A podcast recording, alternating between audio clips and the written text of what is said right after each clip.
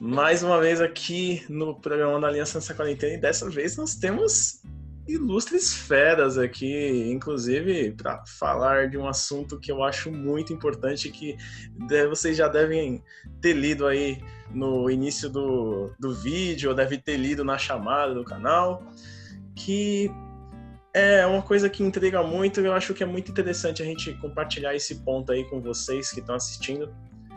E para falar sobre o cenário musical brasileiro, sobre ensino e tudo mais, eu chamei dois professores e nosso amigo grande Vini aí, que já está na casa aí também, ilustre. Então, começar aí, professor Wilson Costa, professor de Filosofia da Rede Pública do Estado de São Paulo. Grande salve para você. Obrigado, Rafael. Abraço a você, abraço Vinícius, abraço ao professor Diego. E espero que a nosso bate-papo, nossa conversa de hoje seja bem produtiva e traga bastante informações e, mais do que isso, né, reflexões sobre esse assunto tão importante. É isso aí. Grande salve também aí pro querido Vini Pinheiro aí que lançou álbum novo aí, ó, Sem Você.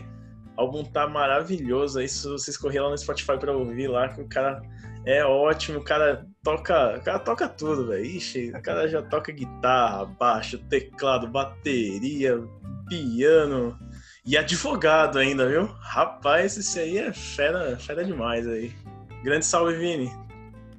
Salve. É, hoje nós temos presenças ilustres e o Vini na conversa, né? e, quando estávamos aqui falando os currículos, eu fiquei meio intimidado, né? Mas vamos, vamos fazer nossa participação aqui do jeito que dá, né? E tentar alguma coisa. Ai, ai.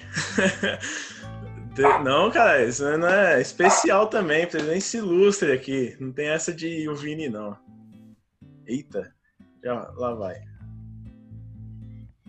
Ah, voltou. E Só também um aqui. Não, de boa, de boa. Na paciência. Deu all, hein? Eu vi, hein? Eu vi, hein? Rapaz, aí é bom, hein? E pra, e para complementar esse diálogo excelente aqui, nosso professor Diego Clatal aí, formado em História, mestrado em Ciência da Religião e doutorado na PUC de São Paulo e pós-doutorado agora em Ciência de Religião na PUC de São Paulo e está realizando outro em Minas, além de ser professor de Filosofia e Sociologia na FEI e na Escola Camaratã. Catamarã. Opa, quase foi. Grande salve, professor. Tudo bem, Rafael, colegas. É, eu fico muito convite né, do Rafael. Acho que ah, uma das coisas interessantes assim na, da gente discutir hoje a educação, o trabalho, para um professor é muito gratificante quando um aluno lembra do professor, né? É, e, e, convida o professor a, de alguma maneira, participar da sua vida profissional, da sua vida é, é, adulta, né? De trabalho. Isso é muito bacana. Obrigado pelo convite. Eu que agradeço aí por todo mundo estar aqui presente hoje. Então vamos, vamos pro pro fight agora, né? Vamos pra luta, né? Então eu já queria já começar já dando uma apimentada na conversa aí. Tem vários estudos sobre o cenário musical, dados que recolheram e tudo mais. E e muito muito se fala que o sertanejo e o funk são os dois estilos mais predominantes atualmente. Em, fizeram pesquisas em vários estados do Brasil todo e fizeram uma média é, estabelecendo que na região centro-oeste o sertanejo é muito mais escutado, é, o pop ele é muito escutado na região sul aqui, na região norte o, o, gospel ele predominou, ele predominou mais que o sertanejo, o que foi uma surpresa assim, porque porque geralmente o sertanejo é o estilo mais escutado no, no em cada estado, né? Só que no norte o gospel predominou muito, tipo, foi um pouco a mais ainda que o sertanejo. E a gente vê muito hoje em dia que várias músicas, agora já apontando já pro lado mais popular, né, pro lado mais mainstream, é, as músicas elas estão ficando com um tempo mais curto, né? Tipo, elas têm uma duração menor, elas não elas duram. Hoje em dia, uma música dura em torno de 2 minutos, 2 minutos e 30, às vezes menos e tal. E não tem a repetição de uma estrofe inteira. Então, tipo, o conteúdo, você pode dividir pela metade o conteúdo. Eu queria saber de vocês aí, é, o que, que vocês acham em relação ao seguinte: essa diminuição de conteúdo e essa, essa diminuição de tempo musical, assim, isso é algum reflexo da nossa sociedade contemporânea, do que a gente está vivendo, ou de alguma transformação que está acontecendo na, no Brasil, é, falando de Brasil mesmo, assim, que está acontecendo aqui que, que reflete nesse tipo de conteúdo que que a mídia entrega pra gente, tipo, as músicas menores, músicas às vezes que não falam. Às vezes elas nem abordam um tema mais profundo, às vezes abordam um tema mais singelo, um tema mais específico, uma coisa mais de, sei lá, festa, uma coisa mais assim, uma coisa mais alegre, assim. Eu queria saber a opinião de vocês quanto a isso. Bem, vou começando a falar aqui, com certeza o professor Diego vai dar uma explanação bem mais aprofundada, mas eu creio que quando a gente fala em música, Rafael, é, a, música é uma das grandes expressões da cultura, né? Então acho que não tem como dissociar isso. Então houve uma época, falando, como você disse, especificamente de Brasil, em que a música estava muito mais ligada à cultura realmente brasileira. Daí a, a, a a terminologia né, da nossa música popular brasileira. Né? Então, quando você fala hoje de música popular brasileira, na nossa cabeça vem aí Chico Buarque, vem Caetano Veloso, vem Gilberto Gil, tem uma série de nomes aí que, na grande maioria, fizeram maior sucesso, estiveram mais presentes década de 60, 70, 80. Hoje, se você falar o que é música popular brasileira, esses que eu, que eu citei continuam na ativa, mas em termos de popular, ou seja, aquilo que é mais popular entre as pessoas, principalmente pessoas talvez aí até de, de classes é, sociais mais, mais tranquilas, vamos assim dizer, é, esse, esses nomes não fazem tanto sucesso. Então hoje talvez a música popular brasileira seria outra, né? Uhum. E aí eu não sei, eu faço essa distinção entre uma época em que a música esteve mais ligada realmente à cultura brasileira, aos valores brasileiros, e uma uma outra parte, uma outra, um outro momento em que a, a música começa a fazer parte mais de um mercado, de uma tendência do mercado. Então você tem uma música mais comercial. Então você tem uma música que, que não está aí para atender isso que você acabou de falar, esses, esses interesses regionais, esses interesses de, de classe, esses interesses até mesmo de, de faixas etárias, né, e com as suas culturas próprias, cultura juvenil, a cultura mais de terceira idade, assim por diante. Hoje você tem, de maneira geral, uma música, e não só música, né? Isso vale para todas as outras expressões de arte, uma arte que atende ao mercado. Então tem que ser uma coisa mais comercial, mais rápida, tipo fast food mesmo. Né? É, Eu lembro que uma vez a gente estava conversando sobre isso em sala de aula e nós falávamos sobre, por exemplo, a diferença de você ir a um restaurante, ter uma refeição, onde você se senta, se acomoda, tem um prato de entrada, tem um prato principal, depois talvez venha uma sobremesa, talvez depois ainda venha um cafezinho. Diferente quando você vai num fast food que você em pé muitas vezes aguarda a comida, já pega ali, paga e tchau. Então essa essa rapidez do fast food, a gente infelizmente está percebendo em todos os, os, os domínios, vamos assim dizer, da vida da nossa sociedade, né? Isso se reflete também na música. Entendo queria trazer a, a seguinte reflexão de, é, sobre né, música popular brasileira, que ela para o Brasil tem uma, uma posição muito especial e muito peculiar em relação à música de outros países, principalmente relacionada a países da Europa. Por quê? É, na Europa tem a música erudita, né, a música clássica que a gente conhece como Beethoven, Mozart. Aqui o, no Brasil, a gente não tem o que a gente considera música erudita propriamente dito.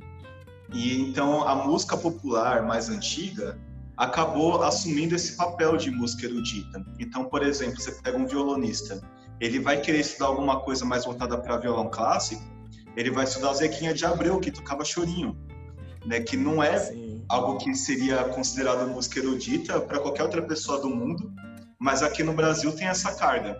Então a gente já carece um pouco é, desse, desse aspecto um pouco mais intelectual, se eu posso falar assim, em relação à música desde as nossas raízes. A música, o estudo de música sempre foi uma coisa elitizada e até hoje é uma coisa muito difícil de, de ter acesso, né? Até mesmo é, com a gente tendo a música já inserida como parte do currículo obrigatório na, aqui na, na, lei de diretrizes, né, que está aberta aqui na tela do meu computador. E mesmo assim é uma coisa de difícil acesso. Eu hoje participo de uma faço um trabalho voluntário, né, numa, numa ONG ligada à minha igreja, na qual eu dou aula de teclado para uma comunidade aqui na Zona Leste, né. E é interessante que tem o interesse, né, muitas crianças querem participar, mas a gente sofre muito com falta de professores é, e falta de estrutura também. Então é tudo muito difícil de, de ter acesso mesmo hoje em, em 2020. Bom, hoje está parado, né, por conta da pandemia, mas até é, o final do ano passado estava ativo. É, uma outra coisa que eu quero trazer aqui a reflexão sobre o ponto de vista de mercado. É, eu lembro uma, uma história que me contaram em relação à música Hey Jude do, dos Beatles, que o produtor não queria lançar música porque achava que ela era longa demais para tocar no rádio. Isso já há décadas atrás. 1960. É, a música foi um sucesso, né? É um clássico. E hoje é muito difícil imaginar uma música dessa sendo lançada.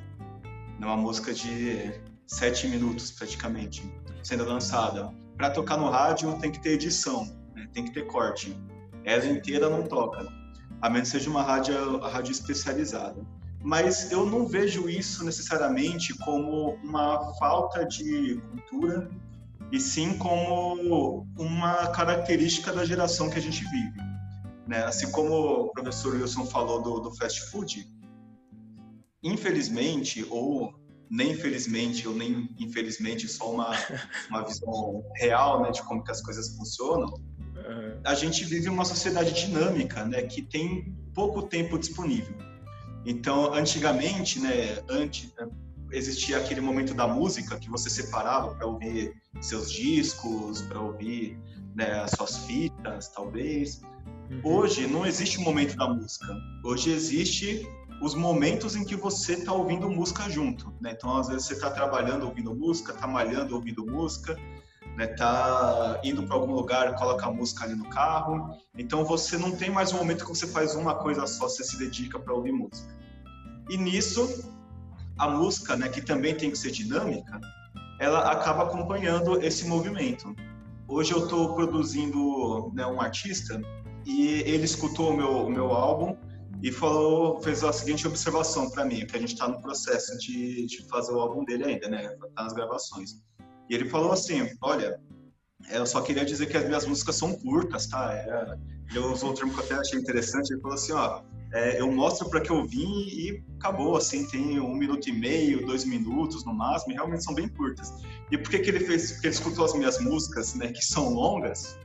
No, no meu álbum que eu acabei de lançar, e tem músicas de 10 minutos, né, 12 minutos.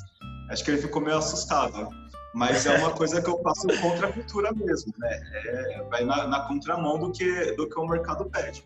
Porque a minha proposta não está sendo mercado, está sendo totalmente artística, né? Estou só lançando aí para quem quer ouvir.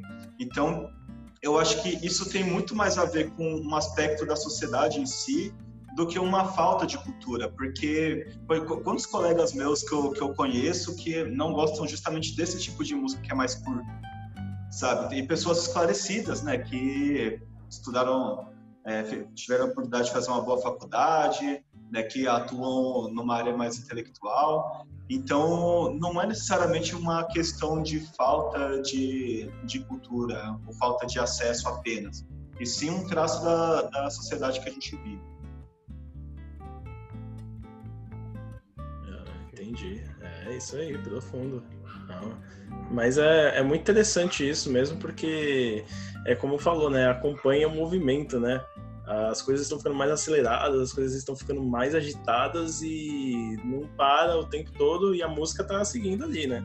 E a música tá seguindo. E, inclusive, muita gente não tem paciência para escutar música longa, né? Acho que quatro minutos é cinco minutos, às vezes é muito. Assim, às vezes a pessoa fica tipo, nossa, cara, não acaba esse negócio. Meu Deus, não sei o que. Já aconteceu isso várias vezes já. Vixe, isso aí é, é cotidiano já. Foda. E, e o. Uma, ah, fala aí, uma, fala aí. Uma participação aqui minha.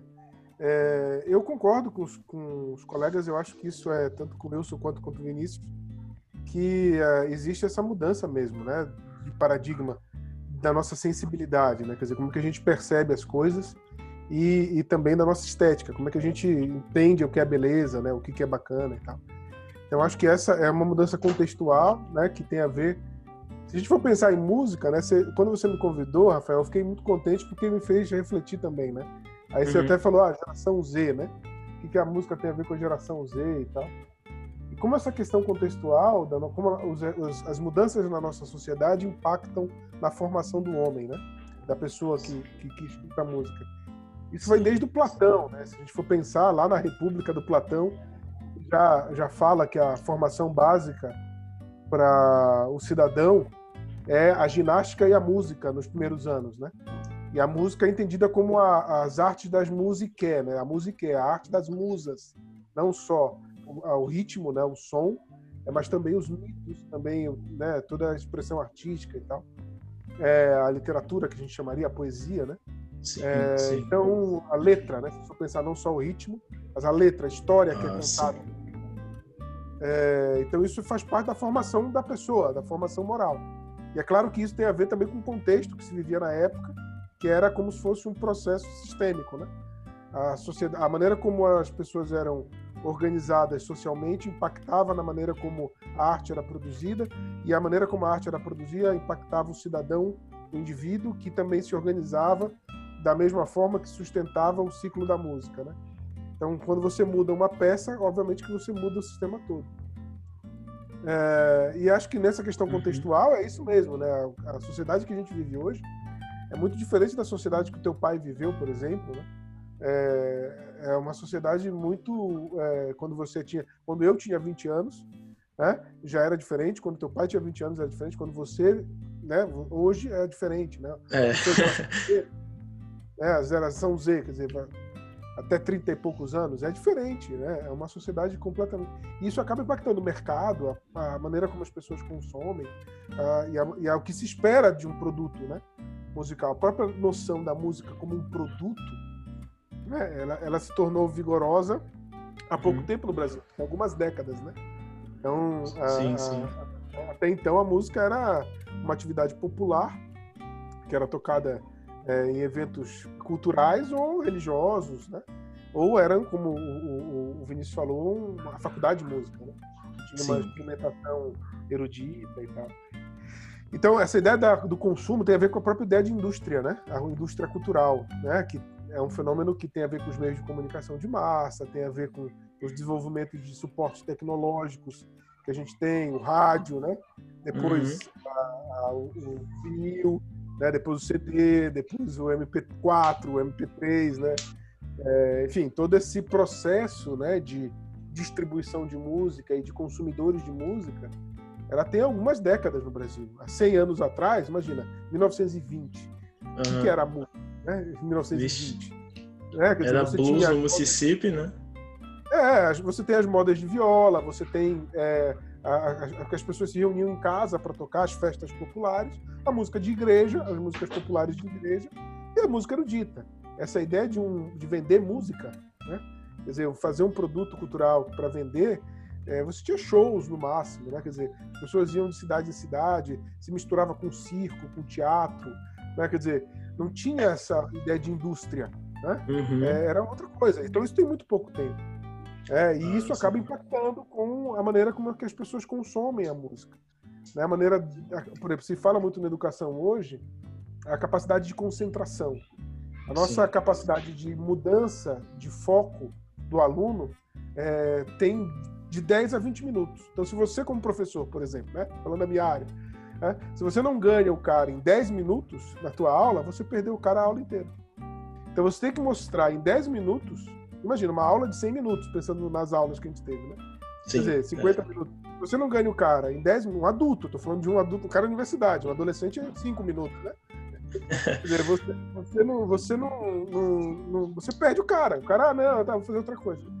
Então, e se você não continua dando input afetivo, input de interesse, input intelectual, para o cara continuar seguindo na aula, ele dispersa. Né? Então, essa coisa de abrir um monte de abas, né?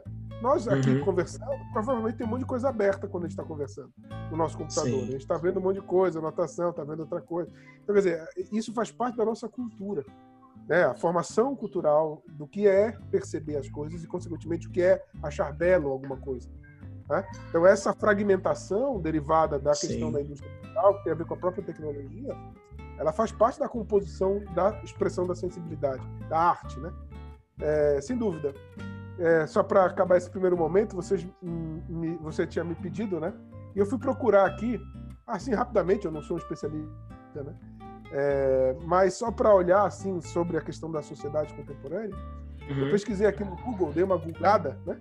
Uhum. Eu achei, você conhece essa pesquisa, uma pesquisa que o Spotify fez ano passado, em 2019. Uhum. Você vai colocar música e geração Z, né? No, no Google. Sim. Você vai achar essa pesquisa que o Spotify fez é, com vários países, entre eles o Brasil, mas Austrália, é, é, Filipinas, Estados Unidos e tal, sobre o tipo de música, quais são os traços culturais que a geração C, Z, que ele coloca entre 15 a 37 anos, né, esse espaço, né? É, esse espaço mesmo. Adolescência para o adulto já mais maduro, né? Antes dos 40, né? É, quais são os traços culturais que a geração Z consome? Né? O Spotify, que é uma das maiores plataformas de música do mundo, né? Que vem sim, sim. Caramba, né? Que tem uma. É, e aí eu peguei aqui para vocês, eu achei muito interessante, né?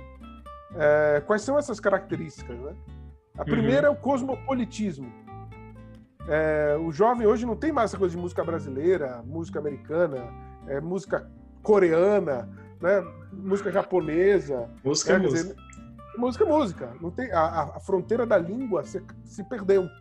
Né? Até seja pela questão é, da, da, do cosmopolitismo mesmo, as pessoas aprendem o inglês e aprendem, enfim, outras línguas, seja pela imagem. Você assiste, muitas vezes assiste a música com vídeo, né? E você sim, acha legal, aquela, se mistura o produto cultural, não só a música, mas também a imagem do artista. Né? Com certeza. Então, esse, esse, esse cosmopolitismo acaba sendo um traço importante. Segundo, é, o segundo traço que eu achei interessante é a ligação com o cotidiano. Então, a, a, a, os jovens querem que a música fale da vida deles, assim, né? Como a gente está numa cultura extremamente urbana, quer dizer, a maior parte da população mundial vive em cidade e vive o problema da, do transporte, do dinheiro, do acesso à internet, da rede social, da dificuldade de comunicação. Eles querem que as pessoas falem daquilo que acontece com elas o tempo inteiro. Né? Coisas diferentes. Então, é, não necessariamente tem a ver com um tipo de, de vivência. Né? É, uma segunda coisa é o engajamento de valores.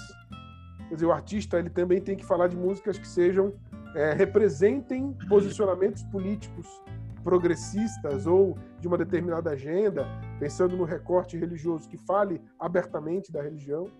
Né? Sim. É, então eles querem a coisa da identidade, né? Você tem ao mesmo tempo que tem um cosmopolitismo, tem essa coisa da identidade. Não, mas o que é o certo, né? Isso, de, de novo, volta ao Platão, quer dizer, a música estava ligada com uma preparação para a ética. Né? Então, a mexer hum. com a sensibilidade também tem a ver com uma expressão de posicionamento sociopolítico, né? ou é, de fé, ou de uma, algum posicionamento sobre a verdade, sobre o bem. Né? É, então, também é um traço que a pesquisa do Spotify achou. Né? É, uma uhum. outra coisa que ela fala, o quarto ponto, é que tem muito a ver com as conexões emotivas. Né? Dizer, então o cara tá com melancolia, depressão, né? o cara falando da dificuldade que ele tem de alguma coisa, a, a velha questão do amor, né? A velha ah. questão do conflito com a família, de não ser compreendido, a reação do cara ao bullying, né? A reação do cara porque ele é de uma minoria, né? E ele não é compreendido e tal. Então isso também é um, um, elemento que é muito presente na plataforma lá que o Spotify achou. E por último, uma coisa que eles perceberam é que, apesar de ter essa cultura visual, uh, o consumo de música está muito ligado a um desligamento da visualidade. Então o cara às vezes baixa música e, e, e há um consumo de música que não necessariamente tem a ver com clipe, né? Não, não com vídeo, a música só. Né? Porque às vezes o cara quer desligar da visualidade, ele quer alguma coisa que estimule ele sensorialmente, né? que não seja visão, né? ou porque ele vai fazer outra coisa, ele vai ouvir música e vai jogar videogame, vai conversar com alguém. Uhum. Sim. É, então também a questão da, da, do, da, da, apenas da sonoridade é muito valorizada. E aí os elementos de enriquecimento dessa sonoridade. Né? Quer dizer, não adianta só mostrar uma determinada é, imagem bacana e tal. A música tem que ter uma qualidade também. Então eu acho interessante esse, assim, é, foi do ano passado, 2019, né? É, e eu achei uma pesquisa muito legal, assim, para quem quer entender essa geração Z, né? Não é só no Brasil, né? São é, em vários países, né? Sim, Mas vale sim. a pena depois pesquisar, né? O nome do, do relatório, deixa eu pegar aqui. Relatório Anual de Tendências da Cultura. É o nome do relatório. Spotify. Spotify. Não, é maravilha. O... Uma coisa que você. Ah, vai falar alguma coisa? Não, só retomando, né? Show de bola. É como que ele consegue. A, a, pesquisa mostra bem isso mesmo, né? Como que essas características da, da cultura da geração Z estão presentes nesse universo da música. E aí volta aquilo que o Diego falou, que é esse sistema, né? Então, assim, a sociedade que produz essa arte, essa arte sustenta essa sociedade, e a coisa é bem assim mesmo. Hum, é, não, é bem isso, professor. Não, é, falou, falou bonito, falou, é, é, exatamente isso que a gente enxerga mesmo, né? Que todo mundo falou, foi, convergiu, né? Uma coisa que me entrega um pouco às vezes, né? Que aí já, já, já provém já uma reflexão mais profunda, né? É o seguinte, né? A, que nem você havia comentado, a sociedade vai fazendo a música, a música vai fazendo a sociedade, né? Que ela vem lá da princípio da ética e aí tá nessa aceleração, nesse nesse pensamento acelerado do fast food e, e aí a gente eu chego numa numa numa linha de raciocínio aqui pensando o seguinte: será que essas músicas que estão produzindo agora, o que a, esse conteúdo que a sociedade produz no sentido de fazer música em produção em massa, né? Ao mesmo tempo, no sentido também de você ter uma identidade, de você ter uma visão política, uma visão característica, e você está associado, associado à sua imagem. Vocês acham que isso cria linhas de tendência de raciocínio e que fazem pessoas convergirem no mesmo pensamento ou no mesmo raciocínio, como se fosse tipo um rio e aí, e aí o rio tá correndo lá, e aí de repente dá o, a música seria a chuva, e a chuva vai e, e, e dá uma força a mais pro rio, então tudo que tá junto com o rio é levado junto, sabe? É meio que é meio que você cria uma, uma, enchente assim, e aí você às vezes é levado por essa por esse pensamento que a, que a, a maioria né, do mainstream da música tá fazendo e você vai junto com. vai sendo levado junto com as águas, né? Então, tipo, será que isso, será que isso acontece, né, hoje em dia na música, né, no jeito que as pessoas produzem música e tudo mais? E como é que será, né? O que, que vocês pensam, né? Então, Rafael, eu acredito que esse processo ele é um processo não exatamente assim único, né? Então, ao mesmo tempo acontece isso que você falou. Eu acho que existe muito, a gente consegue perceber isso. E eu volto a dizer, lógico que a gente está falando especificamente da música, mas uhum. isso vale para todas as outras manifestações culturais. Então, há uma espécie de um de um levar de massa, né? Isso o, o Diego também colocou de maneira bem clara na, na, na colocação dele. Essa coisa da, da cultura de massa e, e da e da indústria cultural, né? Isso faz parte. Isso aí existem é, engenheiros, não só engenheiros de som, mas engenheiros de mentes por trás dessas, dessas mega produções, né? É, uhum. Quando você pega aí grandes bandas e grandes concertos, eles não têm a, unicamente a, a, a preocupação técnica. Claro que eles querem fazer o melhor, atingir o ápice no, no, no, no, quesito técnico, mas existe também aí uma engenharia, vamos assim dizer, de mentes, de querer realmente moldar comportamentos, moldar pensamentos, moldar sentimentos, mas ao mesmo tempo, como a nossa sociedade é muito complexa, ela também tem a contramão acontecendo ali ao mesmo tempo. Então, se você tem por um lado um, um rap que hoje você encontra aí várias bandas de rap que se, se você for inclusive falar que são bandas de rap, os, os amantes do rap mais clássico vão dizer, opa, peraí, esse cara, isso aí não é rap, né? É, o tipo de letra, o tipo de pegada, o tipo de vibe que ele tá levando ali não, não bate com aquele rap mais clássico dos anos 60 e 70, mas é rap. É o que a maioria da molecada tá ouvindo hoje, talvez. Mas ao mesmo tempo você continua com uns caras aí da, da, das antigas, vamos assim dizer, mantendo um rap de resistência, né? Falando de uma letra que está falando sobre violência policial na, na periferia, que está denunciando, fazendo denúncias é, é, sociais ao longo das suas letras e muitas dessas letras que não se preocupam com a quantidade de tempo, como a gente já falou no, na questão anterior. Então, esse movimento ele é um vai e vem e, é uma via de mão dupla. Eu diria não só de mão dupla, mas tripla, quádrupla e assim por diante. Uhum. Ou seja, a complexidade da nossa sociedade ela está muito presente nesse universo da música.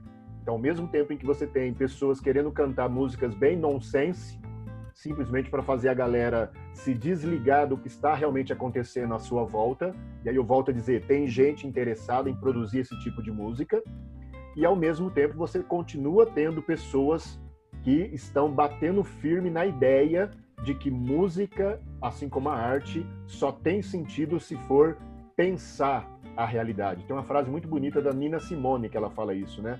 Eu não consigo imaginar um músico que não pense a sua sociedade, que não pense o momento da sua sociedade. Ou seja, ele não pode cantar se não for para refletir sobre o que está acontecendo ao seu redor.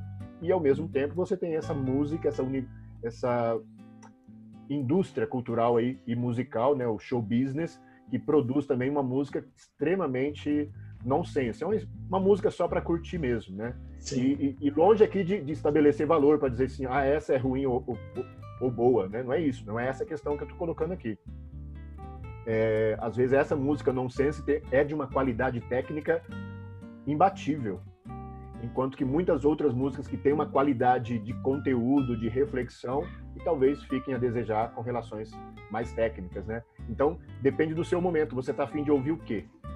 Nesse momento que você está aí para baixo ou para cima, que você está alegre com a vitória do seu time, que você está contente porque você conseguiu comprar um carro, como que está o seu ânimo? Esse ânimo é para ouvir que tipo de música? Uma música mais nonsense, mas muito bem produzida, ou uma música que nem talvez não tenha toda essa produção, mas tenha uma reflexão que fale ao interior da minha alma, vamos assim dizer. Ô, Rafa, é. É, sobre isso também, queria dizer o seguinte. É, eu acredito que, assim, hoje, o, principalmente o, o, cenário musical brasileiro, pegando praticamente todos os, os estilos, os nichos, tem sofrido um movimento, é, um, um fenômeno, na verdade, de profissionalização. E esse fenômeno faz com que os músicos comecem a projetar uma carreira de uma maneira muito mais consciente. Então, antes era mais comum as pessoas assim montarem uma banda para ver o que, que ia dar, e era uma coisa mais de diversão, mais hobby. E hoje, é, mais pessoas têm, têm iniciado essa vontade de ter uma carreira mesmo, né? E com isso, ela, essas pessoas tomam decisões de mercado, inclusive no tipo de música que, que vão fazer, né? E o tipo de sonoridade que vão ter. Às vezes, qual o produtor vai contratar para trabalhar com as músicas. Então, tudo isso acaba influenciando. E aí, isso acaba gerando também uma certa eu não queria usar o termo, mas eu não consigo achar outro, uma certa massificação no tipo de pensar música, no jeito de pensar música. Então, principalmente quando se trata do mainstream. E o mainstream brasileiro, ele acarretaria os estilos que você é, falou no início, né? O sertanejo, funk, até mesmo o gospel vem, vem passando, né? Dentro do, do mainstream e passando pelo mesmo, pelo mesmo fenômeno. Então, as músicas, elas vão começando a ter meio que o mesmo jeitão. E a, uma pessoa que consome mainstream gosta de todas essas. Então, eu pego a minha irmã como exemplo, porque para mim ela é uma das pessoas mais mainstream que eu conheço e ela é uma coisa que gera muita muito conflito interno, porque ela tem a mesma formação musical que eu. Né? Ela é uma, também é musicista, né? Ela toca flauta, lê partitura. Quando a gente era criança, a gente gostava de música clássica tudo mais. E hoje, assim, ela adora funk, adora sertanejo, sabe? Ela só me escuta porque eu sou o irmão dela. Se não fosse isso, ela não ia me ouvir. ela só escuta uma música só. Então, é, é, é assim, mas ok, né? Só que o que, que, eu percebo? Que é justamente isso, é o tipo de música que ela gosta, sabe? Essas músicas é, rápidas, prontas, com pouca reflexão, ah, que tudo é. Parece que tá falando do mesmo assunto, sabe? Tá falando da festa, tá falando da noite que vai ser inesquecível, é, ou então tá falando só da música, né? Algumas é meio que instrução de como dançar, né? Então, rebola desse jeito, agora abaixa, não sei o quê. Então, é o tipo de, de, música que ela curte. E, assim, por que, que eu falo que, por exemplo, música gospel passa um pouco disso? Porque você vê nos cantores gospel um pouco dessa instrução. Agora levanta as mãos e faz tal coisa. Né? É, é meio que o mesmo, o mesmo processo acontecendo em todos os estilos. Eu vi uma, uma reportagem, não é reportagem, uma entrevista, né, na verdade, de uma do Spotify também, é, entrevistando um produtor, eu não lembro o nome dele, mas um produtor bem renomado lá nos Estados Unidos, e ele falou, criticou os estilos musicais, praticamente todos, porque todos eles estão copiando o jeito pop de produzir música. E é uma coisa que realmente é para se refletir, né? Que nem o professor Wilson tá aí com a caneca do, do The Wall, do Pink Floyd. É, eu não sei como que um, um artista conseguiria produzir um álbum que tivesse tanta repercussão quanto o The Wall, The Wall teve e tem, né, tanta relevância nos modelos de hoje, sabe? Nos modelos pop de hoje, porque os, os artistas de rock estão querendo seguir o um modelo pop. Né? Então, essa é uma, uma, uma cadeia, né? uma coisa vai acabando levando a outra pelo pensamento de mercado, que eu não acho que é necessariamente errado, assim, pô, as pessoas precisam sobreviver, mas ao mesmo tempo, é, às vezes o artista faz isso achando que é isso que vai levar ele para o sucesso. Sendo que muitas vezes, sabe, existem muitos consumidores de música que não estão interessados no, nesse padrão sabe? Eles querem algo alternativo e estão dispostos a, a, gastar o dinheiro com isso. Estão né? dispostos a ir no show, a comprar os produtos, comprar CDs, fazer doações em lives né? de artistas alternativos. Então, às vezes é até mesmo uma certa ilusão né? de que, pô, se eu fizer o que todo mundo está fazendo, eu vou ter sucesso também. Sendo que uhum. muitas vezes você não vai ter sucesso justamente porque você está fazendo tudo que todo mundo está fazendo, né? Você está sendo só mais um na maré. Então, com certeza acontece esse movimento, sabe, em cadeia, de que tem aquela música né, que faz sucesso, aí todo mundo começa a seguir aquilo, começa a ficar um negócio meio padronizado, até que vai chegar mais um que vai ter uma ideia diferente e que vai puxar um novo movimento. Então, e aí, para fechar, né, hoje a gente vê muito um movimento de até simbiose do sertanejo com o funk, que está até gerando um novo funknejo, né, que é o negócio sertanejo que usa as músicas de funk.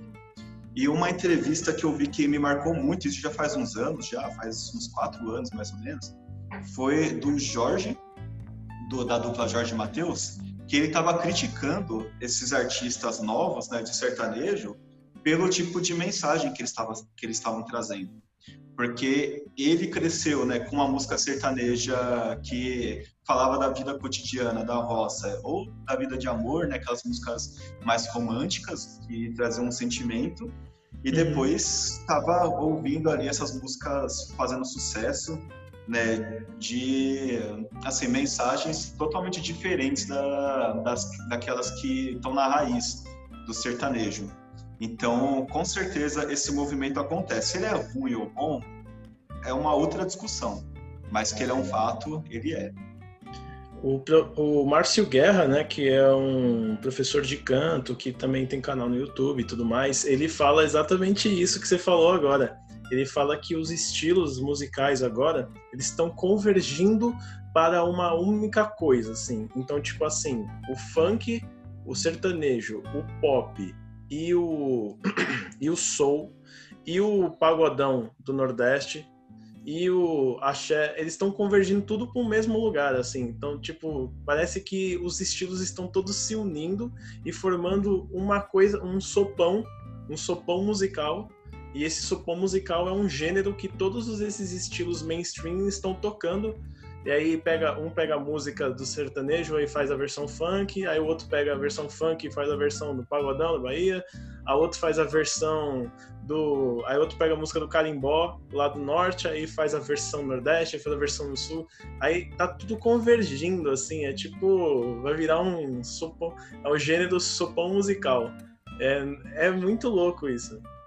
Pensa é, quando, que... quando saiu aquele seriado La Casa de Papel, que o mundo conheceu a música Bela Tchau, e aqui surgiu de Bela Tchau em funk, em axé, em todos os estilos. É verdade, nossa, é verdade. Eu só, eu, inclusive, eu acho muito engraçado como as séries elas trazem um enriquecimento na nossa cultura, no nosso modo de ver. Porque, por exemplo, tem um amigo meu aqui que ele é fascinado por La Casa de Papel, fascinado. E aí, de repente, eu tô no carro dele, a gente tá voltando lá da, da, da faculdade que a gente faz lá. E aí ele tá escutando Bela Tchau. Eu falo, mano, você tá escutando a música de 1930 italiana. Mattina sono alzato e ho trovato l'invasor, o partigiano. Porta mi vida. Oh, vela, ciao, vela, ciao, vela, ciao, ciao, ciao, partigiano, porta mi vida. Diana, velho, os caras cantando, instalando o dedo, velho. Aí eu falei, ah, é que eu vi na série. Aí eu falei, pô, caramba. Pô, série é um negócio poderoso, velho. Netflix tá fazendo um negócio com a gente. É, isso é, isso é a, a, o cosmopolitismo que a Spotify detectou na pesquisa dela. Quer dizer, hoje você tem essa, essa relação que é, é ultrapassa é, um país, ultrapassa a cultura de um país, e ultrapassa uma modalidade artística, quer dizer, a música, o cara conheceu a música por causa da, da série, né? É, quer dizer, ele vendo série e, a, e escuta a música, quer dizer, é, e isso é, um, isso é a indústria cultural, né? Essa é a cultura de massa no seu grau mais é, globalizado, né? Você pode dizer, uhum fenômeno muito forte é, é, é, as músicas da Disney, né? Quando você pega lá o Let It Go, quer dizer, você tem hoje um, fenômeno é, enorme. Isso não necessariamente é de uma mão é, só do estrangeiro para o Brasil. Você pode pegar exemplos, né, de caras que fizeram uma música internacional, né, que, que vieram do sertanejo, fizeram uma música é, pop e assim, o cara ficou rico com uma música. Quer dizer, não que o cara não tenha qualidade e tal, mas que é, o fenômeno do, do, ganho financeiro dele foi porque viralizou, né? É o fenômeno da viralização, é, que é o fenômeno do, das redes sociais hoje, que tem a ver com essa indústria cultural, que é uma, no, no meu modo de entender, até uma coisa positiva, porque você permite é, chance para o cara fazer um, um vídeo, fazer uma música, e essa música ter possibilidade, se ele tiver bem orientado do ponto de vista jurídico e tal, para conseguir direitos autorais, ele consegue fazer um processo de de viralização global e ganhar dinheiro. Não precisa de um estúdio, né? Não precisa de uma uhum. coisa só, precisa de uma curadoria, alguém que consiga orientá-lo, mas não precisa, digamos, dos meios de distribuição da produtora, precisa ter um estúdio legal e tal. É, mas ele consegue fazer, né? É, e, e, esse fenômeno com diálogo com a música pop, é, eu é, agora na, na, na, na pandemia eu, eu, descobri o tio Cellos, dois cellos, eu gosto muito do cello. Né? Ah, sim. É, e eu escutei esses dois caras, é um, um pessoal da Croácia tem um monte de coisa deles no YouTube. E eles ficaram famosos por quê? Porque eles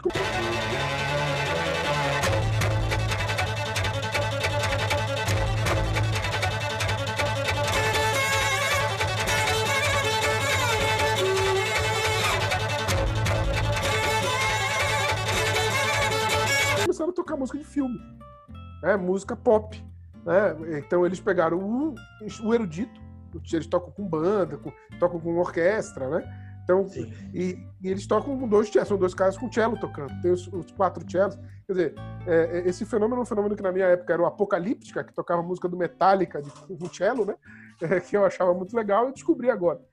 E eu, e eu fui perceber, os caras têm, fazem comercial, ganharam um monte de coisa, tem uma formação clássica, mas eles é, fizeram uma, um diálogo, e isso obviamente é uma questão. É, tem os puristas, ah, tá destruindo o instrumento, não é para isso. Mas o cara falou, meu, eu tô me divertindo. Quer dizer, eu acho que nesse caso aí, eu acho que tem algumas coisas importantes para você sintonizar, né? Quer dizer, do ponto de vista é, de sucesso, aquilo que você está fazendo como artista realmente faz sentido para você? Quer dizer, porque acho que as pessoas percebem o fake também, né? Hoje em dia você tem um drama muito grande nas redes sociais, você construir essa imagem, que é de novo essa questão que o Spotify levanta, que a pesquisa do Spotify levanta, que é essa ligação com o cotidiano. Dizer, o cara está falando das coisas que eu vivo, os caras estão falando da conexão emotiva, as coisas que eu sinto. Quer dizer, esse cara de verdade, esse, esse artista, ele não vende só a música dele, né? Só a balada dele contando uma história, e aí eu vou aprender. Uhum. Não, eu acompanho esse cara todo dia, né? Esse cara tá falando o que ele é mesmo ou ele tá fazendo uma pose? Qual é o risco de fazer uma pose? A primeira deslizada que você dá, acaba, né? Cultura do cancelamento vem, você é completamente distinto. Da mesma maneira que você subiu, você cai. Né? Quer dizer, é muito fugaz, é muito líquido, vai é. dizer o Zico Bauman, né? Quer dizer, um grande sociólogo ali que é muito líquido, é muito espetaculoso, né? Se for pensar na sociedade de espetáculo, enfim, dos franceses lá. Então, quer dizer, você tem uma, uma, uma sociedade que é muito frágil para você ser um artista com grande população. Você precisa investir na tua imagem. Isso, se for uma coisa consistente, se for uma coisa verdadeira, demora, mas é mais sólido. Por que, que o sertanejo ganha tanto, né? É, porque os caras são aquilo, né? Os caras vão lá tomar cerveja, vão cantar as músicas deles e, e vão falar da fazenda e da picape, enfim. Do, quer dizer, né? eles vão falar daquilo que eles são. Né? Quer dizer, ah, não, porque é grosso, porque é tosco, porque é rudimentar, é rústico, mas é ele. E o pessoal gosta, e o pessoal. E ele faz uma música, como o professor Wilson falou, às vezes o cara tem uma qualidade vocal realmente admirável. Né? Às vezes o cara tem uma qualidade de, de instrumentação realmente admirável. Né? E, a, e, ah, mas eu não gosto da letra. Mas tudo bem. tem é. muita gente tudo, né? Quer dizer, uma das vantagens do, das vantagens do mercado é isso. Quer dizer, é, você hoje com a indústria cultural, e principalmente nesse modelo de rede que a gente vive, te permite uhum. ter o teu público, o teu nicho, né? E por mais que você queira Sim. fazer o jogo do, do sopão, como vocês estavam falando, que é essa mistura, né? Eu acho que isso é muito fugaz. Eu acho que o cara, para se manter no sopão, vendendo pra caramba o tempo inteiro, eu acho que ele, o custo, primeiro, é uma coisa muito rara, e a oscilação é enorme. Né? Quer dizer, o cara uhum. acaba, no fundo, de repente, pegando um nicho. Né? Ele pega é. aquele grupo e ele, ele quer. Ele pode fazer um acenos aos elementos mais cosmopolitas, mas quem vai garantir, digamos, a renda fixa dele, né? É aquele grupo que ele vai estar tá seguindo. Ele pode fazer experimentos.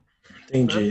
Né? É, para tentar pegar outros, né? aqueles caras chamam, vamos fazer versão em inglês de música sertaneja, vamos misturar, né? Eu sou de um ritmo, vamos chamar um colega do outro para fazer uma música junto, para fazer uma coisa, para ver se eu pego o público dele, ele pega o meu público, né? E faz uhum. aquele combinadão. Tudo isso eu acho válido né, do ponto de vista de experimento, enfim, você tá no. É, é, como você falou, é a profissão do cara, é a carreira que ele seguiu, eu acho importante, né? É como você está fazendo agora, vamos fazer uma live, né, pra, com pessoas de diferentes formações, diferentes visões, para ver se. Eu, eu, acho isso saudável, é a parte boa das redes sociais, né? É, Sim, mas eu acho que do ponto de vista da, do, da arte, da produção de arte, se você não começa a dialogar com o público, né, se você não começa a dialogar, e aí e também é uma coisa muito delicada, porque esse diálogo é, pode ser uma forma de cativar esse público para ele se tornar fiel mesmo, né, e consumir as tuas coisas. Mas, por outro lado, pode ser uma prisão, né? Porque se você muda de estilo, ou você passa por um processo de, não, agora eu quero fazer outras coisas, o público te deixa. E aí você é. tem que aguentar o tranco de você desconstruir aquela imagem pública que você tem, porque, de repente, a tua vocação artística está te chamando para outro lugar. Né? E também é um outro tranco isso aí. Né? Porque aí você também tem essa estrutura de imagem né, que vai sendo exigida. Então, eu acho que essa, essa combinação entre a autenticidade do artista, a sua é, liquidez, digamos assim, de, de, de, produção, né? Como é, que, como é que o cara ganha dinheiro com essa é, é, autenticidade? E o diálogo permanente dele com o público é uma arte que eu acho que é, para qualquer artista é um grande desafio. Seja um cara de top, que tem um monte de gente para assessorar em todos os níveis sobre isso, seja um cara que está uhum. começando. E vai falar com o Vinícius para ajudar, para o Vinícius ajudar ele, entendeu? Eu acho que é uma, é uma relação é, que vai precisar. Né? E isso é um trabalho, assim, por isso que eu acho que precisa ter um profissional. Que não seja um estúdio e tal, né? mas que seja um curador, alguém que consiga fazer esse, uhum. essa reflexão. Complementando o que você falou, professor. Ah, fala aí, pode falar, pode falar. Encerra aí, porque eu, eu quero trazer uma lenha na fogueira. Ih! A fala do, do professor Diego me, me lembrou um, um, um, fato acontecido comigo. Alguns anos atrás, acho que foi 2009 ou 2008, eu fui num, num show ainda na, no, no, Via Funchal, aqui em São Paulo, né? A casa já nem, nem existe mais, de uma banda de, de rock maravilhosa, clássica, né? ZZ Top. E aí o show, o show de abertura do ZZ Top, tava lá um cara com a guitarra e tinha um outro na bateria lá atrás. E aí ele tocou uma música, tocou duas e eu lá onde eu estava, eu falei, cara, parece que eu já vi esse cara em algum lugar, mas eu não estou reconhecendo. E aí ele cantou mais uma, cantou três, e aí ele foi pro microfone para se apresentar. E falou assim, pessoal, não sei se vocês estão me reconhecendo, eu sou o Edson. Todo mundo aquele silêncio, né? Edson, quem é Edson, né? O Edson, do Edson e Hudson.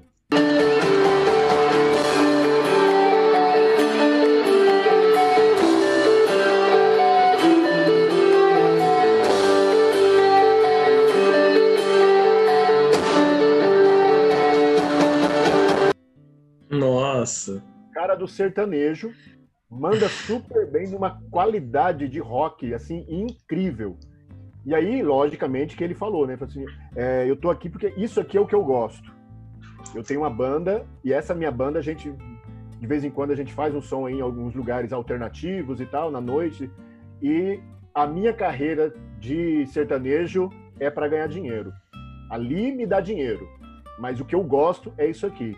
Então o, o professor Diego estava falando e, e, e, me veio isso à cabeça, né? Como que é difícil o, o artista ele conseguir navegar nessa onda, né?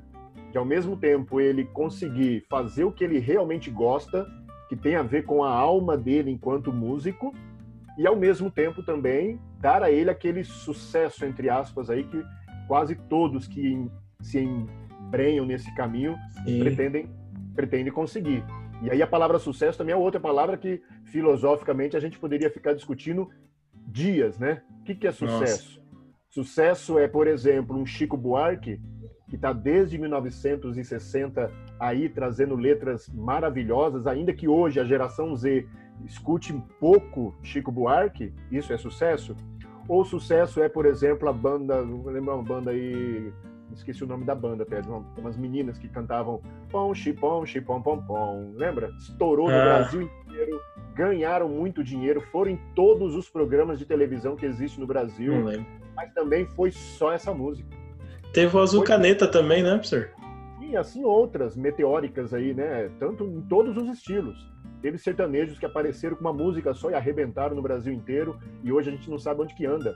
Teve da música pop, qualquer estilo. Então essa questão do sucesso também é outra situação assim que, que o músico tem que estar sempre com essa palavrinha filosoficamente com um ponto de interrogação em todos em volta dela inteira, né? Sucesso, uhum. o que é sucesso, né? Só para lembrar isso aí. Não, é verdade. E vai jogar lenha na fogueira agora, Vini? Lá vem o Vinícius. Vou jogar. É. Mas antes da lenha da fogueira, só complementar aí que muitas vezes o artista. Pô, a gente tem que lembrar, né? Artista é pessoa, né? É gente. E às vezes o cara ele não é obrigado a gostar só de um estilo musical. Ainda mais se tratando de, de música, né? Que, pô, eu, eu como músico, eu adoro conhecer estilos novos, sabe? E ver um negócio que eu nunca ouvi na vida que vai me deixar, assim, com, com a mente em colapso. Então, é, é uma coisa totalmente natural, assim. Eu, lembro que o Metallica sofreu muito, né? Porque quis mudar o, o estilo. Até hoje, né, tem gente que considera como lixo os álbuns, load, reload. Então, sofre até hoje.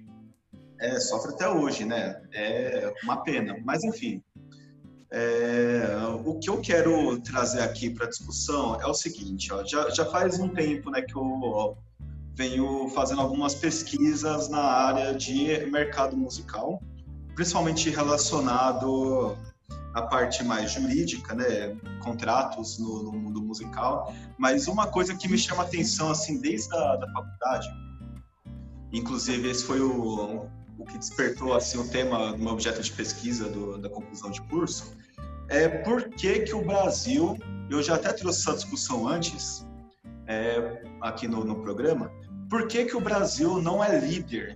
Não é líder no mercado musical internacional. E aí eu queria a opinião dos nossos ilustres professores aqui. Eu quero só trazer um pouquinho de contexto, que é o seguinte. É, bom, primeiro de tudo, o mercado internacional, ele sempre correu meio que na mesma direção é, dos anos 60 para cá, de trazer um certo estereótipo, né, de tanto de música quanto de imagem, daquilo que seria o, o jovem descolado. Né? Então, desde os anos 60 até aqui, sempre tem uma figura que é, que é o, o, sucesso principal, que vai meio que moldar as gerações. Hoje em dia, eu acho que é um pouco difícil, principalmente num contexto de é, diversidade. Graças a Deus, está cada vez mais difícil de apontar qual é o jovem ideal, porque não, não é para apontar. Né? Mas por que, que eu acho difícil, por que, que não faz sentido o Brasil não ser líder no mercado internacional? Primeiro, o mundo ama os músicos brasileiros, os músicos brasileiros são altamente respeitados fora do Brasil. Isso faz tempo, né? Isso faz muito tempo, principalmente porque a musicalidade brasileira, além de ser extremamente rica, é extremamente diversa. Então, um músico brasileiro, ele é obrigado a conhecer vários estilos diferentes e por conta disso tem um nível de adaptação muito fácil em relação a, outros músicos de outros países. Então, se um músico sai daqui para tocar na Coreia do Sul, por exemplo, ele consegue facilmente se adaptar a qualquer estilo que esteja tocando ali, porque ele tem já uma coisa natural assim essa necessidade de sempre se adaptar a estilos diferentes. Uma outra questão é que o Brasil tem um, ele é conhecido pelo carisma. Né? O, mundo olha para o Brasil e é aquela coisa assim: eu não te respeito muito, mas eu gosto de você. então, talvez não, não vai te chamar aí para assuntos sérios, mas gosta quando é para festa, aí a gente é chamado. E, poxa, o, o, Brasil, ele poderia explorar isso, né? Aliás, eu acho que ele deveria explorar isso. É, há uns tempos atrás teve aquela música lá da flauta, né? Do, a flauta envolvente, que mexe com a mente, que era um trecho de uma música de bar. O, o MC lá pegou esse trecho e colocou no funk e essa música estourou para o mundo inteiro. Né? E teve participação de artista latino, de artista inglês, assim, uma versão ali internacional que nem fez tanto sucesso. A dele fez mais sucesso do que a, a Impéria lá depois. E é uma coisa assim que não capitalizou isso aconteceu uns anos atrás, né? uns cinco anos atrás, talvez quatro anos. Não capitalizou, sabe? Não, não deu continuidade no trabalho. A Anitta fez uma mega campanha assim para uma, uma carreira internacional, teve um determinado êxito, mas não foi aquela coisa assim que transformou ela né, na nova Shakira, por exemplo. Alguns cantores brasileiros têm feito estas investidas mas com coisas muito tímidas, sabe? Êxitos muito tímidos. Talvez seja o início né, de, um, de um processo, ou talvez seja, assim, o ápice. Né? É meio que, ó, é isso que vocês vão, vão conseguir. É, mas fica aí essa minha provocação. Por que, que os artistas brasileiros têm tanta dificuldade em, em adentrar no mercado internacional da música?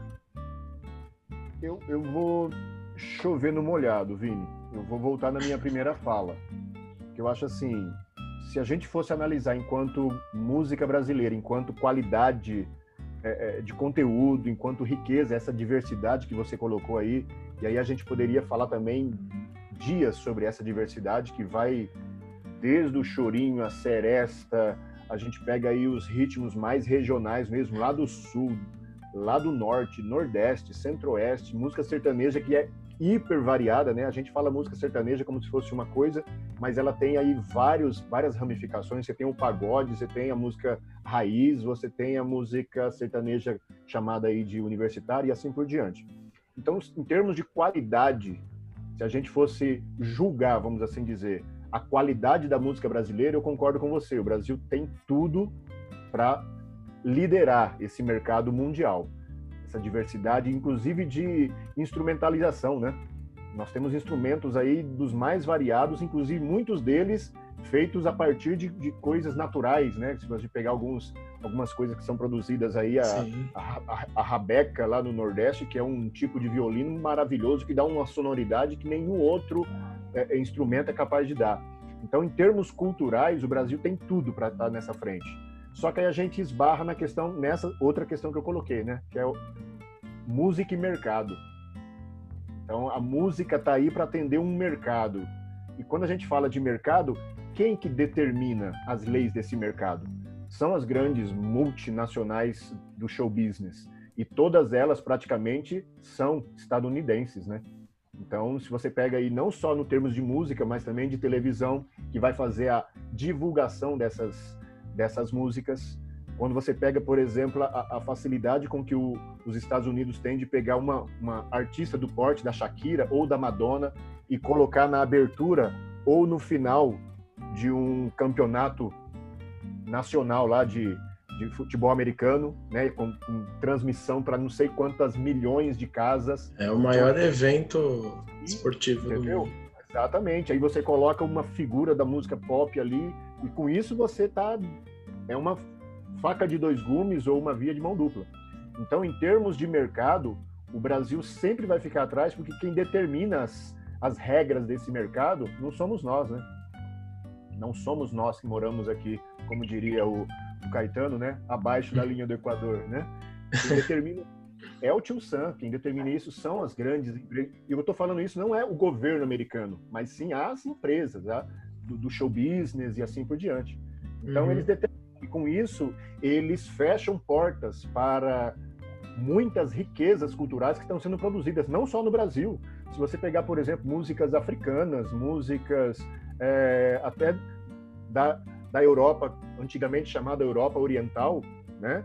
Você tem países ali que produzem uma música maravilhosa e que poucas vezes chegam a, até nós. Chegam por essas vias mais alternativas, das redes sociais, de alguns canais que, que apostam nessa diversidade, mas de modo geral não chegam a gente, porque a gente é alimentado, como diria o Legião Urbana, né? Com esse lixo, vamos assim dizer, que é produzido com essa finalidade mesmo, né? É, eu, eu acho que tem o problema é, da língua. Eu acho que tem a barreira da língua. É, se você, quem tem dinheiro é o anglo-saxão, né? tem que saber, tem que cantar em inglês. Exato. Não tem, assim, se quiser fazer uma disputa é, para entrar no mercado lá, tem que cantar em inglês. Mesmo quando, e eu acho que tem o problema da língua, mas isso não é tão predominante como foi um dia. Você vê gente de vários países fazendo um sucesso às vezes em várias línguas. Eu lembro do Despacito. Cadê o Despacito? Hum. É, quer dizer, teve o, o, o, o, Despacito sumiu, quer dizer, fez um sucesso. Né? O, o? Fez um, um bilhão e pouco de visualizações no YouTube. Nossa, é, então, demais isso. E, e, e, é, e aí, mas foi um. Eu acho que esse jogo está é, sendo jogado, inclusive pelos artistas anglo-saxões. Eu acho que hoje fazer um sopão que você consiga misturar uma música sopão, que você misture elementos, né, tradicionais ali, despacito, né, de música caribenha e ao mesmo tempo um popzão e ao mesmo tempo com guitarra e ao mesmo tempo, quer dizer, fazer um, é um é um soft spot assim, é um é, não tem é, é um dos mistérios da música. Né? É, é uhum. é engraçado, por exemplo, pensando no Platão, né, do Pitágoras, eles não, eles, a questão do som, o estudo do som na, na, na história da humanidade é muito recente. É, é a partir do século XVII que você começa a estudar o som. Era, era matemática, era aritmética, a música era aritmética.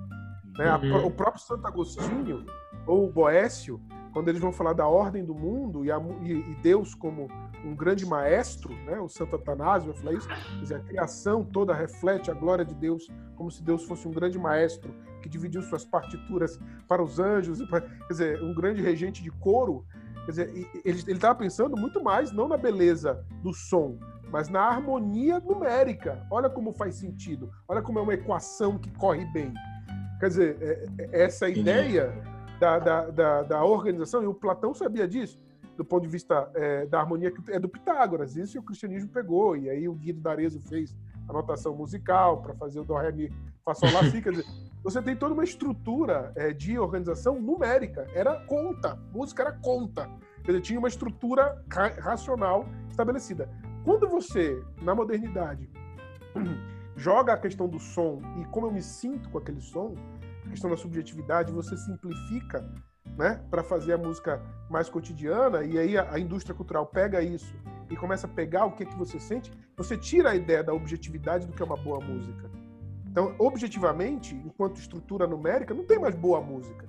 Tem o que vende, tem o que as pessoas querem e o que as pessoas são forçadas a comprar, que elas são ensinadas a gostar, né? Que a indústria cultural toda opera em cima disso.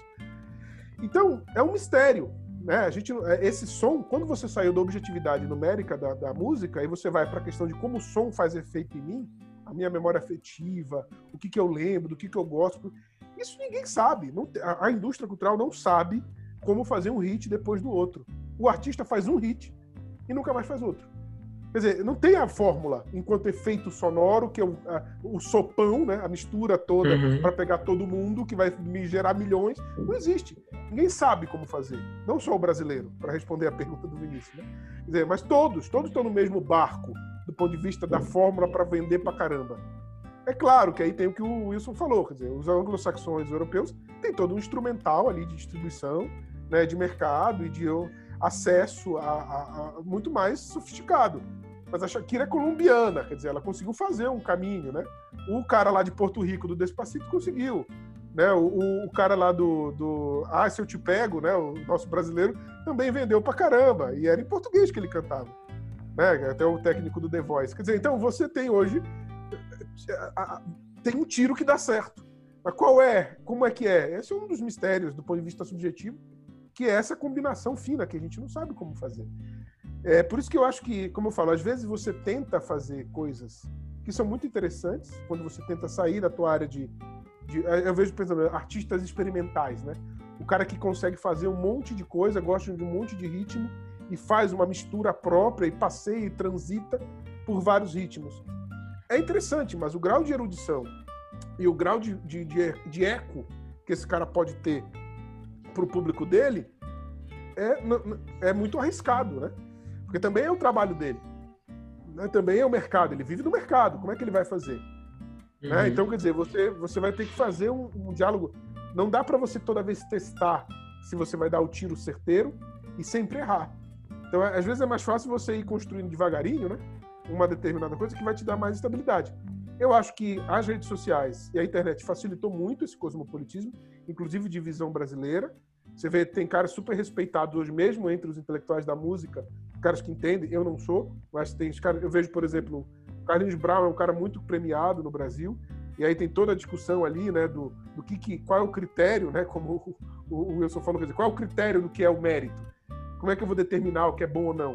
Quando eu tinha lá no Platão, no Aristóteles, que a música era uma linguagem de Deus, né, que tinha matemática explicitada uhum. e as cadências e os intervalos refletiam a música das esferas, que tinha a ver com a astronomia, os caras estudavam música junto com a astronomia. Quer dizer, para poder fazer o efeito do movimento dos astros. Né? Então, hoje em dia não tem mais esse critério do que é bom e o que é mal. Então, é, é, às vezes, nesse caso do grande jogo, você ganhar bilhões, é muitas vezes imprevisível para todo mundo, não só para o brasileiro.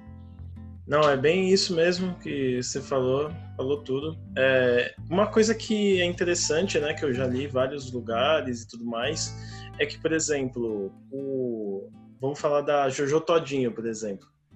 Samba, desfila, da amiga, vai. Samba, na cara da inimiga, vai. Samba. A Jojo Todinho, ela fez sucesso com aquela música lá, que tiro foi esse lá, que ela canta e tudo mais. E muita gente fala o seguinte, né? Muita gente fala que a voz dela não é lá essas coisas, que ela não, não, não canta muito bem e tudo mais, assim, tem que treinar algumas coisas. Mas muita gente fala, né, que ela faz sucesso porque ela quebra um paradigma de estereótipo de músico, né, de artista, né? Tipo assim, ela não tem nenhum estereótipo que é parecido, é totalmente distoante do que tudo que já foi visto. E aí, quando você quebra esse estereótipo, né? Da Jojo Todinho, você consegue, tipo, você dá. É como se você desse uma identidade, uma razão para a pessoa se, se. Você se comunica né, com a pessoa, né? De uma outra maneira. E a mesma coisa acontece com o Pablo Vittar. Falam que o Pablo Vittar não tem lá uma voz, não tem isso aqui, não, não tem lá aquele desempenho técnico altamente ferrado, mas ele levanta uma bandeira, né? Ele levanta uma bandeira no quando ele está no palco, né? Além dele das letras que ele faz.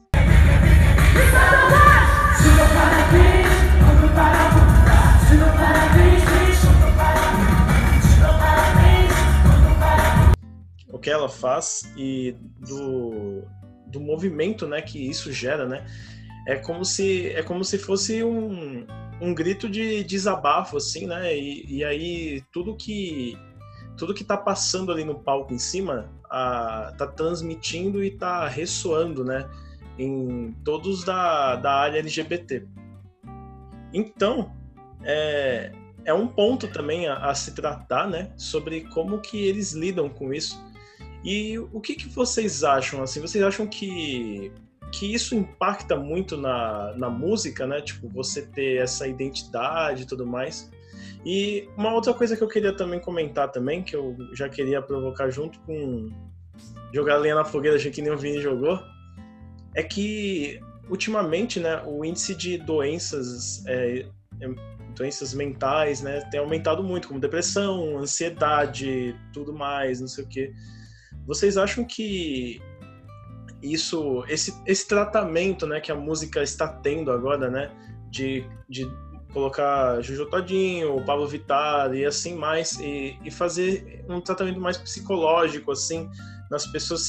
Vocês acham que isso tem muito impacto na nossa sociedade?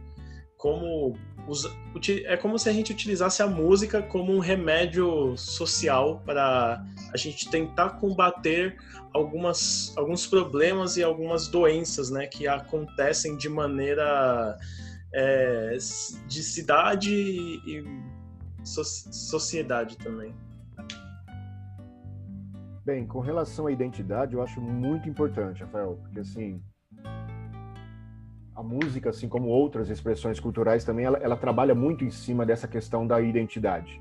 Uhum. Então, ao mesmo tempo que a música ela, ela, ela fala a uma identidade social, então está direcionada ali a determinadas tribos ou determinados nichos ou determinadas idades ou determinadas regiões, isso é, é próprio da música e, e, de outras expressões culturais, mas ao mesmo tempo também a música está sempre falando para mim.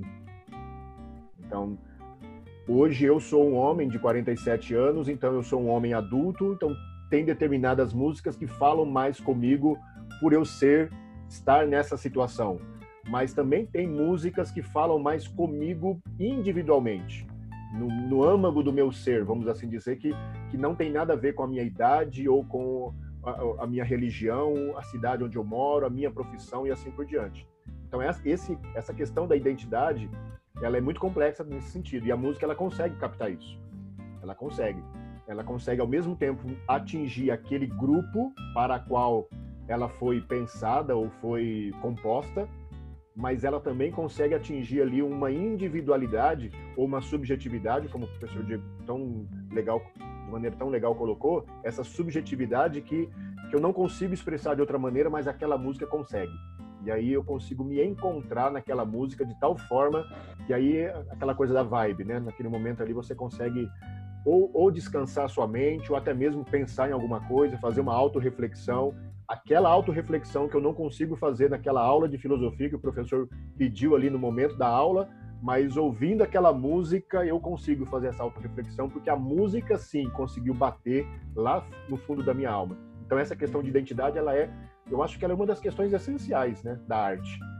Quando você consegue se identificar com aquilo que está sendo produzido, né, que foi produzido e está sendo ali de alguma maneira veiculado e chega até você. Com relação à segunda parte da sua colocação, concordo também. Eu acho que existe aí uma uma tentativa, não sei se exatamente consciente, né, desses produtores musicais, em se colocar esse tipo de música ou esse tipo de produção meio que para aliviar um pouco dessas dores, vamos assim dizer, dessa sociedade. Agora, se tem eficácia ou não, aí já é uma outra questão que a gente precisaria ver números, né? Pensar em termos de uma pesquisa um pouco mais séria, feita por alguma entidade mais séria para perceber isso. Mas o que eu diria assim, é, a sociedade, essa mesma sociedade que produz essa loucura, né? E a gente está no meio de uma delas, que é essa pandemia maluca que nós estamos vivendo. E no meio dessa pandemia toda, muitas vezes você consegue, dentro dessa mesma sociedade maluca, você consegue perceber algumas luzes, né? Então, por exemplo, a quantidade de lives que a gente viu ao longo desses três, quatro meses, né? Coisas que muitos, muitos artistas, inclusive, não, nem tinham pensado antes em fazer esse tipo de espetáculo, de show direcionado ao público gratuitamente através de uma ferramenta tecnológica aí e que atingiu aí, tá? teve gente aí que atingiu milhões em Nossa, questões milhões. de horas, né? Eu assisti algumas aí maravilhosas aí que, que valeram muito a pena. Então, ao mesmo tempo, a sociedade produz os seus males e, na medida do possível, dentro da lógica dessa própria sociedade, ela tenta produzir algum tipo de paliativo, mas eu sempre coloco como paliativo, hum. porque isso nunca vai na raiz, né, Rafael? Ah, então, por, por é. mais que as músicas desse ou daquele é, artista, dessa ou daquela banda, desse ou daquele gênero, consiga até mesmo aliviar um pouco desse estresse ou dessa depressão ou dessa tristeza ou dessa melancolia que, que a sociedade, que esse mundo me, me dá, ainda assim é paliativo, porque isso não vai nas raízes dos problemas. E as raízes dos problemas estão fora do mundo da música, vamos assim dizer, né? Sim. É, legal. É, eu... Não, não posso concordar mais com que com a fala aí do professor Wilson. É, o que eu vou falar agora é uma opinião leiga, né? As impressões aí daquilo que, que você propôs. Mas olha, eu vou começar falando o seguinte: uma coisa que há bastante tempo me incomoda, há bastante tempo mesmo, tá? É como a minha geração é deprimida. Isso é uma coisa que me incomoda muito. E... É, isso é verdade. Eu lembro uma vez, uma amiga minha estava é, na bed e eu fui tentar animar ela, né? Sim, falar alguma coisa, tudo mais. E aí ela falou assim: sai, Vini, deixa eu curtir minha bad. e aí eu fiquei pensando nesse termo, né? Curtir a bad. Como é que você curte se você tá mal? Né? Mas é uma coisa que é muito comum, assim, sabe? Você procurar na internet, vai ter memes sobre isso, sabe? Tirinhas, né? situações que as pessoas realmente falam isso. Né? Tô até assim, lista de músicas para você curtir a bad. Então, é uma coisa. Lista do Spotify. A, a geração é tão deprimida que tem a playlist certa para curtir a própria depressão. Né? É, é, é, um negócio assim caótico, sabe? Eu, eu realmente acho que a gente está num ponto da, da humanidade muito, muito crítico. E é como o Wilson falou, né? A música ela é um paliativo, ela não é causa nem remédio, né? Vai ser assim, uma coisa que pode ajudar, pode auxiliar, é, mas os motivos eles são muito mais profundos, né? Mas com uhum. certeza você consegue enxergar o reflexo desse sentimento na música. Então, esses dias eu estava tava indo para minha igreja, estava ouvindo rádio e estava tocando Simple Plan. É, perfect. Proud, I'm never gonna be good enough for you. Can't pretend that I'm alright. And you can't change me, cause we lost it all. Nothing lasts forever. I'm sorry, I can't be. Uma música, né? Sorry, I can't be perfect. Eu tava ouvindo a letra assim. Então, pô, a música é do começo dos anos 2000. Uhum. Né? Então, tem uns 15 anos que, que essa música foi lançada, um pouquinho mais, talvez. E não, não melhorou, sabe? Não, não melhorou. Aquilo ali foi, foi só o start, né? O que, quem ouvia aquela música naquela época, né, era adolescente e hoje é o adulto deprimido. Então, é, é uma coisa que eu acho muito preocupante, mas eu, eu enxergo pouca relação assim do que, que a música realmente pode fazer, sabe? Eu vejo muitas pessoas falando assim, tem uma fidelidade muito grande com alguns artistas, porque falam, nossa, esse artista aqui mudou minha vida, né? Essa música, ela falou comigo de uma maneira que, que foi especial. Eu, eu não duvido do impacto que a arte consegue criar é, na vida de alguém. Eu mesmo, né, experienciei isso quando eu tocava com, com a Level 11, o, na base de fãs, é, tem muitas pessoas que foram tocadas pela história do vocalista que sofre de depressão e criou a banda para não ter que tomar remédio e a adrenalina do palco é, gera ali uma é um tratamento para ele combater a, a, depressão, né? Então eu via muito isso, mas eu via assim muitas pessoas que tinham aquele momento de de alívio, né? Aquele momento de frenesi, mas que pouco tempo depois voltavam para uma, uma rotina e, uma, e, um quadro de depressão ali, sabe? Porque o quadro nunca foi embora, né? Porque do, a depressão não é um sentimento, né? Não é um sentimento de tristeza. Então, é, eu não sei assim, até que ponto que a música realmente consegue consegue solucionar, né? Pode talvez ter alguma influência no problema, mas eu concordo com o Wilson de que vai ser algo é, paliativo. É, eu, eu, vejo esse problema um dos problemas mais graves que a gente enfrenta, sem dúvida alguma, né? A gente nunca sabe se a geração está mais deprimida ou se a nossa medicina avançou o suficiente. A humanidade sempre teve esse grau de depressão e a gente não sabia. É. Então, é um dos problemas, né? Quando você descobre um fenômeno novo. Quer dizer, esse fenômeno, ele, ele, ele surgiu porque a gente descobriu ou ele sempre estava lá e a gente nunca tinha percebido, né? Quer dizer, é o problema lá do gato de Schrödinger, né? Tá vivo ou tá morto? Quer dizer, é, é um dos problemas da, da, da ciência no seu desenvolvimento, né? Principalmente essa questão.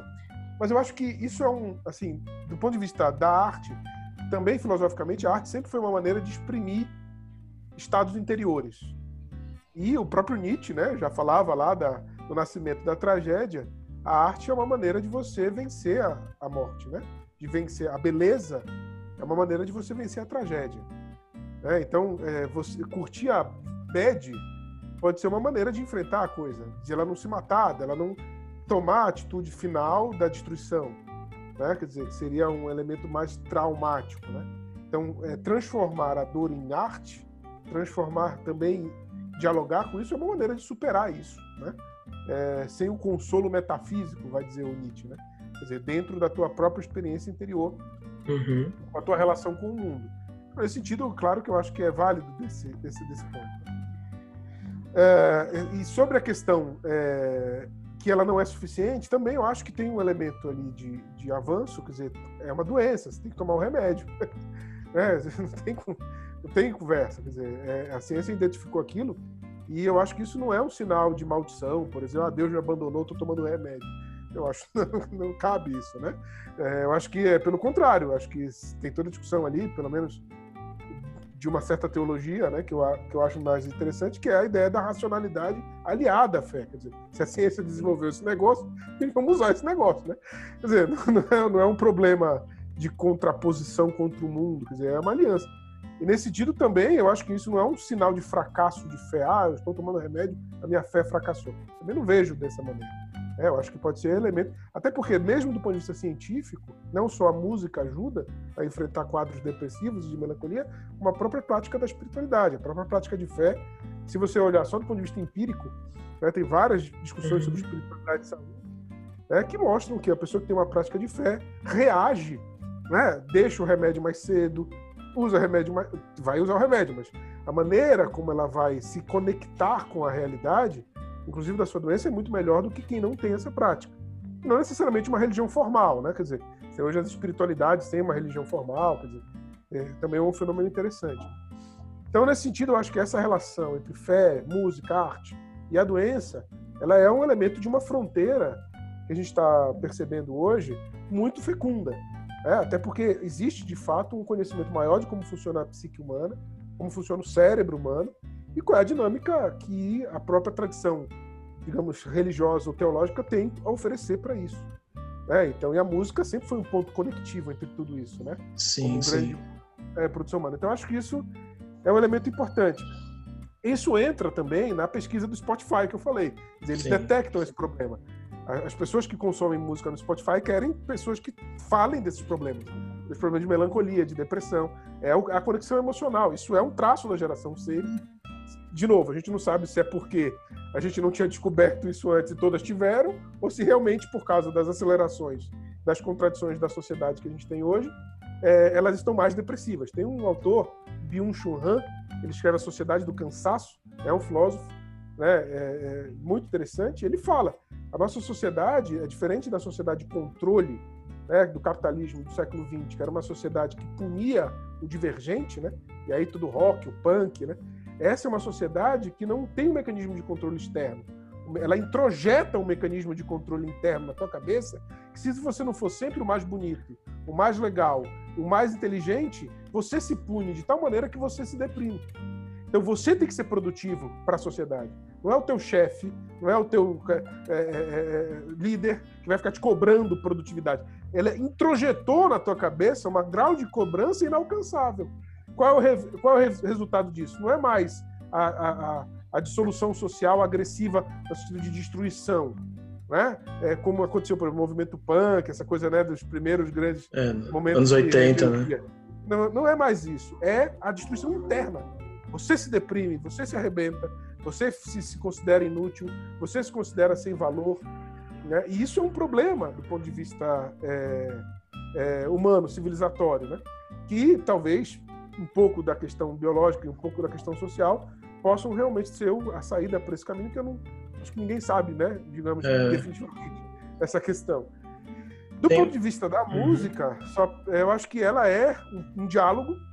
O próprio Spotify diz isso, quer dizer, as pessoas estão consumindo sobre isso porque elas se identificam com isso. E elas não estão se matando porque elas estão consumindo isso. Então isso de alguma maneira é positivo, né?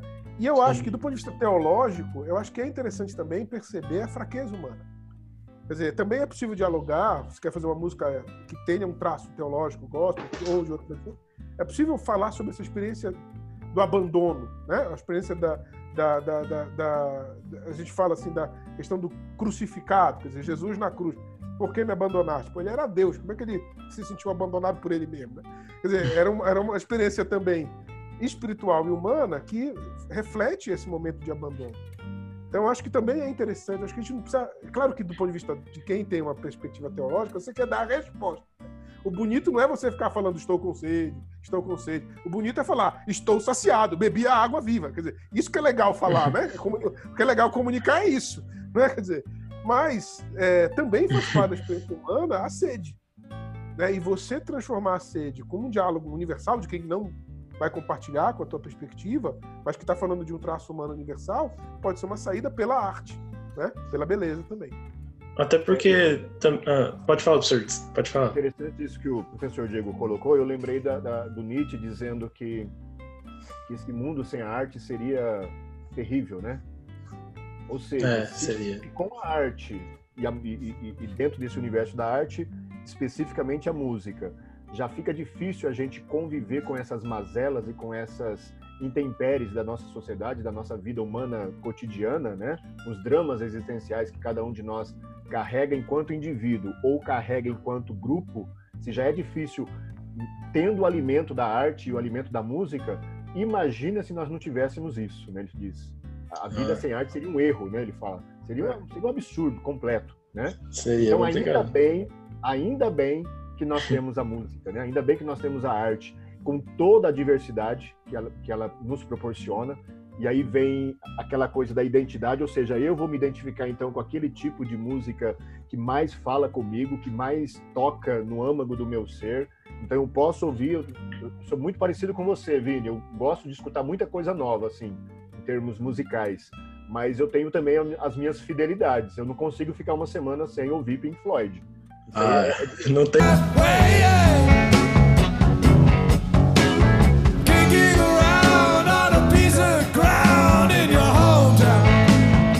Como, né? Floyd, é Super Tramp, quer dizer, é a minha formação. Então eu posso ouvir músicas novas, tenho uns cantores novos, tanto internacionais quanto nacionais. Às vezes muito, muito aluno manda isso para mim, professor, eu descobri esse cara aqui novo, ó, descobri essa banda. Escuto de boa, às vezes até gosto, mas eu preciso do meu Pink Floyd sagrado de toda semana. Ou seja, é a música que, que mais toca em mim. Então eu, eu, posso estar aberto a essa diversidade, mas eu vou estar sempre guardando a minha identidade. E, e, é, e é isso que o, que o, Diego colocou que eu acho interessante, porque você não precisa criar o falso embate, né? Ou é isso ou é aquilo, ou é 8 ou 80. Não. Dá para você manter a sua identidade daquilo que você gosta ou produz e ao mesmo tempo também você aí bebericar nessas outras fontes de outros gêneros, de outras uhum. pegadas, outras vibes, sem que com isso você perca a sua identidade. O universo da arte ele permite isso, né? Não, é verdade. E tem, eu só ia falar, né, que tem aquele, aquela coisa, né, da parte teológica, né, de que você bebeu o copo d'água também porque você estava com sede, né? Então, às vezes você, mesmo você tendo bebido a água, né, você, as outras pessoas já subentendem, né, que você teve sede uma hora, né?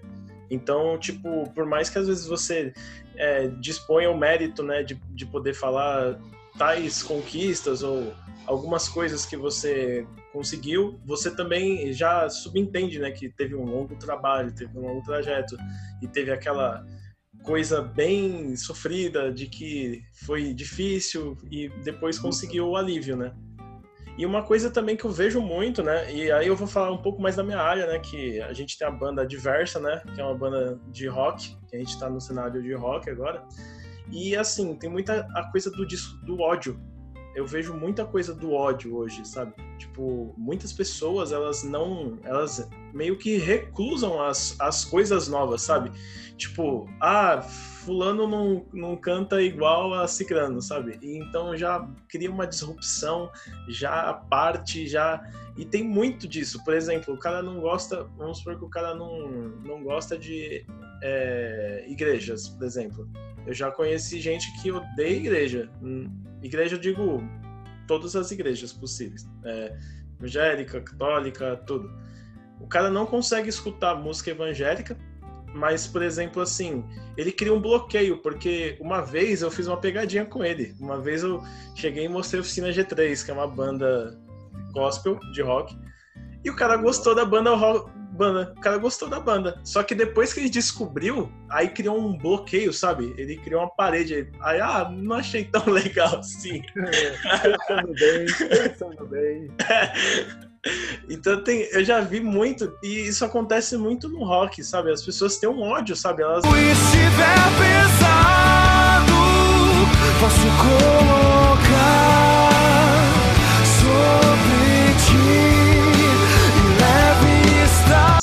Elas estão no Pink Floyd, sabe? Elas estão no, elas estão no Iron Maiden, estão no Metallica e o cara não, não consegue sair de lá, sabe? E, tipo, ah, a música não é como antigamente, aí já começa a falar e tudo mais. E muitas coisas que eu acho que dessa geração lá de trás, né, é, que aconteceu principalmente foi essa coisa de não aceitar, né? E acho que às vezes é por isso esse fato de não aceitar que, que gerou essas essas quebras, né, que gerou essa diversidade. Aí parece que, tipo, segurou muito tempo até romper a barreira e aí quando explodiu já saiu rompendo tudo, né? Eu acho, acho muito interessante isso, né? Queria só complementar. Mas aí então. É... Rafa. Ah, fala, fala, fala, fala. É, a nossa geração é uma geração muito ativa politicamente. E quando eu digo ativa politicamente, não é só em relação a, a questões exclusivamente políticas, como eleições, mas é ativamente política no jeito de discursar também. Porque entendeu que a sociedade ela vai se mover através de política, então se presta a fazer uma, uma manifestação, por exemplo, sabe? Mas o, o, importante é assim, não vai aceitar ficar calado, vai é, impor o seu discurso, não necessariamente impor de obrigar, mas vai expor, né? não vai aceitar não expor o seu discurso. E eu acho que tem uma, assim, to, toda, todas as gerações, principalmente do, é, principalmente do século XX para cá, eu, eu, enxergo dessa maneira, é, todas elas têm algum choque de geração, né, alguma entre si.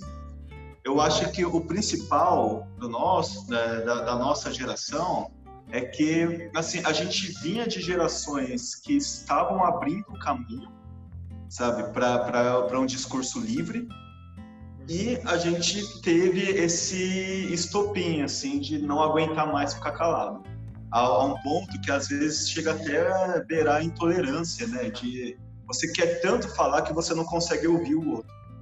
Então, é, eu, eu, eu vejo que essa parte do ódio tem um pouco disso, sabe? Você tá tão preso naquilo que você acha que é o certo que você não consegue é, abrir um espaço para uma, uma outra coisa. Então, às vezes, né, a pessoa fala assim, não, rock de verdade é dos anos 70 para trás. É, eu já escutei muito. Aí o, o, restante não, não, não vai ser rock. Muitas vezes isso é uma reação à maneira como as pessoas estão dialogando hoje né? Porque meio que não importa assim qual que é a sua opinião, não vai ser mudada, a minha não vai ser mudada, não adianta debater, né? Então, para mim é isso e acabou. Agora, eu também acho importante a gente frisar que artistas não estão imunes a esses fenômenos. Né? Então, existem artistas que também vão ter esse tipo de posicionamento. Né? E vão falar assim, não, é, rap de verdade é isso.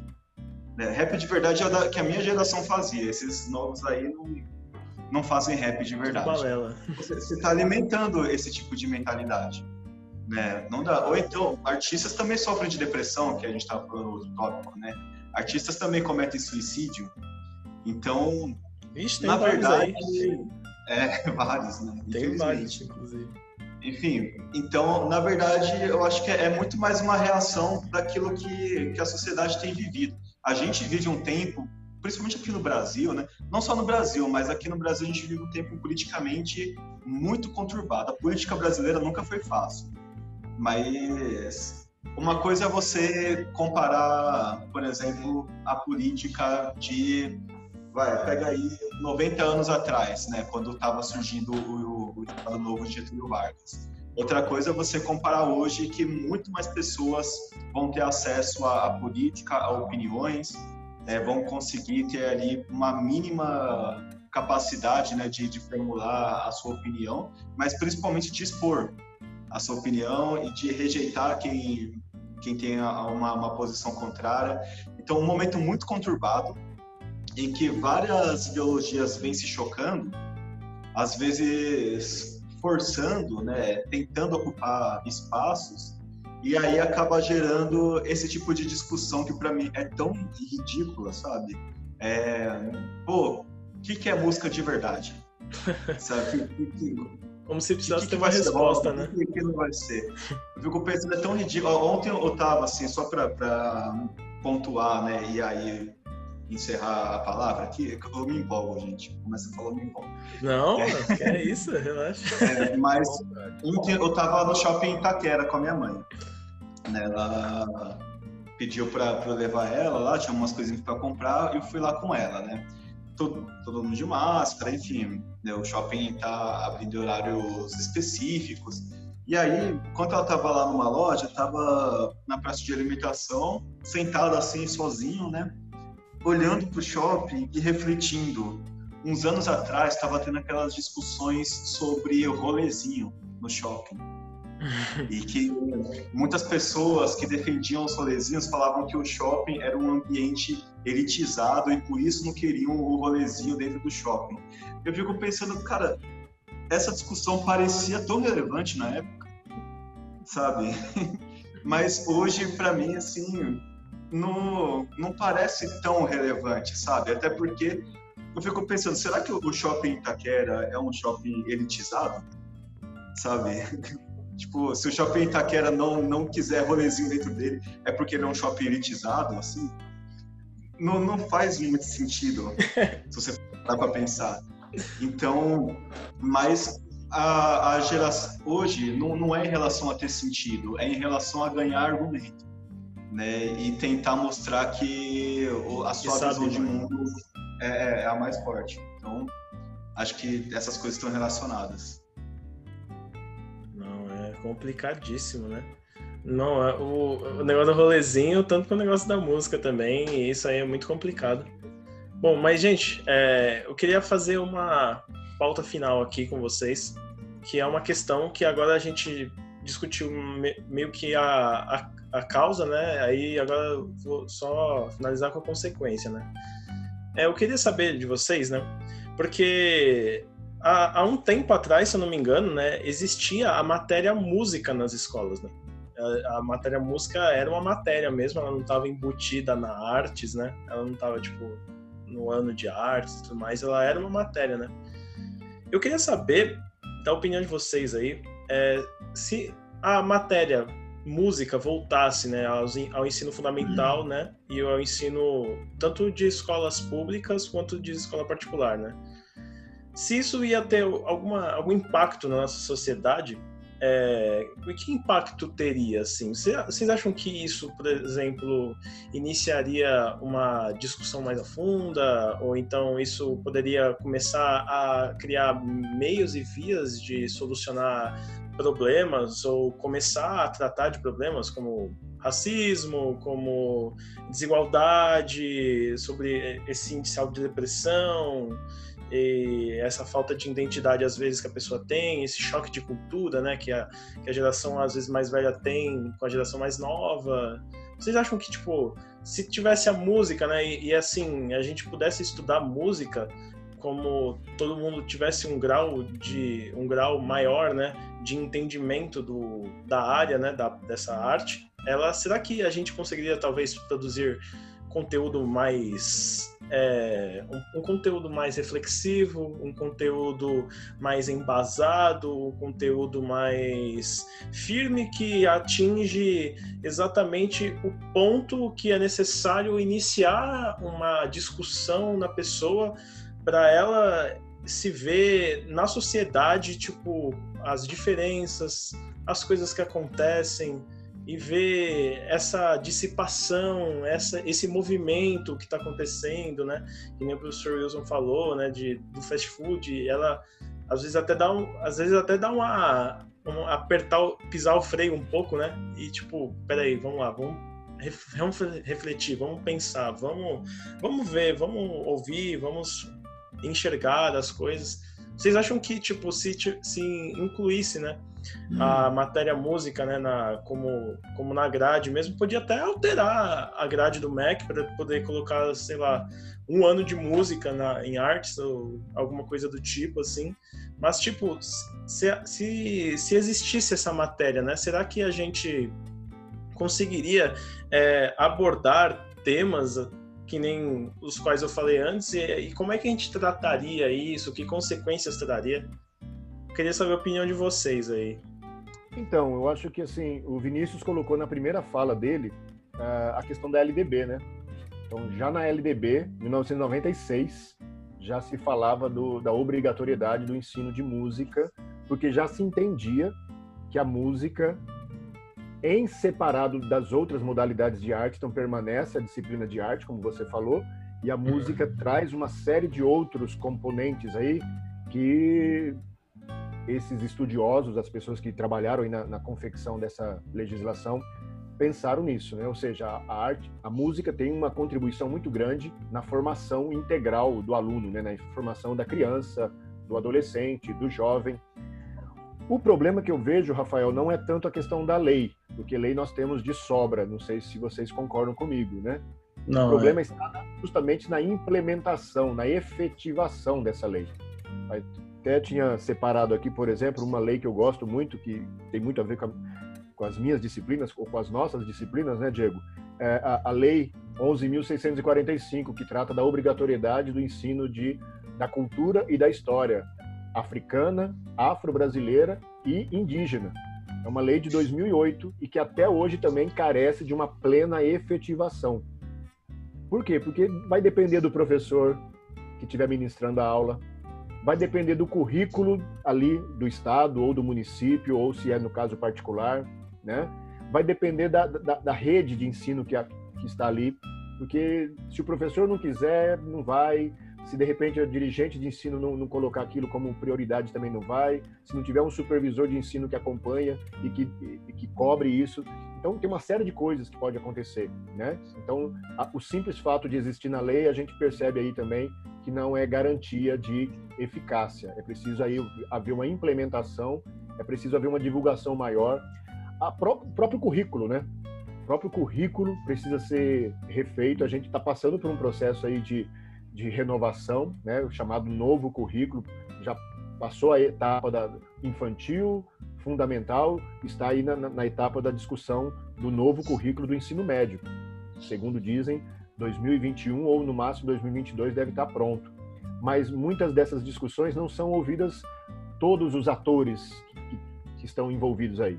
Então, por exemplo, uhum. muitos professores não foram escutados nessas, nessas grandes discussões que foram feitas. Muitas dessas discussões foram feitas em gabinetes, gabinetes feitos, é, é, é, frequentados por pessoas que não têm muito conhecimento de sala de aula. Então, então é muita coisa acontecendo. Entendi. Então, eu penso o seguinte: realmente a música ela tem uma contribuição enorme. Se a gente pensar hoje se fala muito em, em, em competências socio, socioemocionais, né? Falam sobre a, a formação integral desse aluno, desse, dessa criança, desse adolescente. Então, não é simplesmente trabalhar com ele conteúdos de matemática, português, sociologia ou língua portuguesa, mas trabalhar esses conteúdos também de uma maneira global, né? Uma maneira, eu diria até holística, ou seja, entender esse, ser humano aí como alguém que não tem apenas um cérebro para acumular conhecimento, mas ele também tem aí uma, uma vivência emocional que precisa ser cuidada, que precisa ser observada e, na medida do possível, precisa ser orientada. A princípio em casa e em contrapartida ali ou em, em, em conjunto com o ambiente da escola. Então, por exemplo, eu separei aqui algumas dessas chamadas competências uhum. socioemocionais que fazem parte aí da, da do chamada Base Nacional Comum Curricular, que é o, o documento mestre que vai orientar toda essa, essa renovação do nosso ensino. Uhum. E só para a gente ver como que essas competências estão presentes no universo da música. Se a gente coloca música realmente na formação dessa criança, desse adolescente, desse jovem, nós com certeza estaríamos trabalhando essas competências socioemocionais, como por exemplo, Sim. determinação, organização, foco, persistência, responsabilidade, iniciativa social, assertividade entusiasmo, empatia, respeito, confiança e autoconfiança, tolerância ao estresse, tolerância à frustração, capacidade de aprender, curiosidade para se aprender, é, imaginação criativa. Então, tudo isso que nós chamamos de, de competências socioemocionais, a música ela dá de lavada, vamos assim dizer, para trabalhar isso no, no, no, ser humano, né? Ainda mais num ser humano em formação, que é uma criança ou uma adolescente. Então, concordo plenamente, deveria estar melhor regulamentada essa, essa legislação. Eu acho que tem muito a ganhar. Agora, é preciso modificar uma série de coisas na estrutura, não só curricular, mas na estrutura da própria escola. Onde que vai ter essas aulas de música? Na mesma sala que a gente tem as aulas de matemática, química e física, todo mundo enfileirado um atrás do outro, é ali que vai rolar as aulas de música, não é. tem sentido. Né? Como não tem sentido as aulas de arte naquele mesmo ambiente. A gente percebe que algumas escolas e colégios particulares que conseguem criar aí os seus, as suas chamadas salas ambientes, você tem aí um resultado muito melhor. É otimizado. Né? Imagina você ter uma aula de arte e você levar o garoto, a menina, para um estúdio onde ele vai ter mais espaço, ele tem lá um cavalete com uma tela em branco na frente dele, e ali ele vai realmente colocar a criatividade dele para fora, depois de toda aquela teoria que foi trabalhada na aula anterior pelo professor e assim por diante. Agora, uma carteira, eu sentado, uma carteira aqui, você na frente, uma atrás, dois do lado, e a gente vai fazer música em como que a gente faz música, né? Porque a música ela precisa também dessa coisa que o grego falava muito, né, Diego, que é a questão do, do ócio produtivo, né? Eu preciso ter aquele momento ali mais livre, que não tenha que ter aquela aquela cobrança do currículo, mas ao mesmo tempo você ter uma, uma iniciativa de, de, de incentivar o aluno a, a ter esse momento dele. Então eu acho perfeito que a música venha realmente para o ambiente da escola. Agora a gente vai ter que mudar esse ambiente da escola para bem receber essa música. Ô, Rafa, Hum. é, eu, eu vou me limitar a falar pouco sobre educação, principalmente porque estamos aqui na presença de dois ilustres professores É, exatamente. e eu não tenho nenhuma experiência com sala de aula. Eu tive algumas experiências como professor particular de música e eu lembro uma muito específica que a mãe da minha aluna me contratou justamente porque ela queria que a filha dela tivesse contato cedo com a música para que ela tivesse um desenvolvimento cognitivo melhor, né? Porque ela tinha a consciência, inclusive, ela é professora do estado, então ela sabe muito bem né, de todos os desafios que, que a escola pública passa.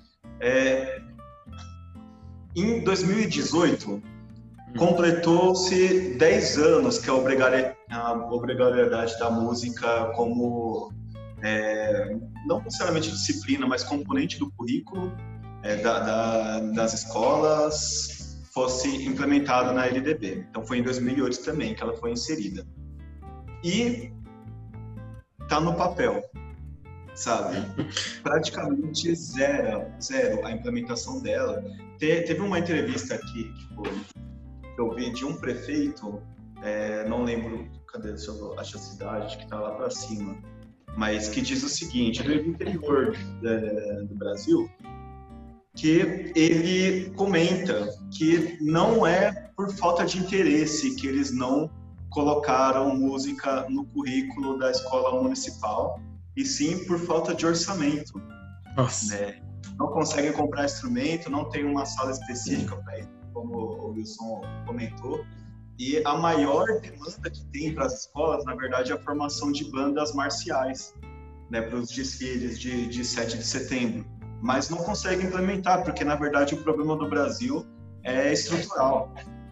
A, a gente, infelizmente, não está no ponto de discutir se dá para colocar a escola na música. A gente está no ponto de ver se tem professor de história para dar história. Né? Tá, tá, infelizmente, o, o país está tá desse jeito. A educação nunca foi uma prioridade, né? E acho que atualmente, né, nesse governo, com cortes à pesquisa, enfim, com tantas iniciativas que vão na contramão, é, é, difícil a gente imaginar, principalmente em relação à música. Existem diversos projetos de lei relacionados à música, em várias categorias diferentes.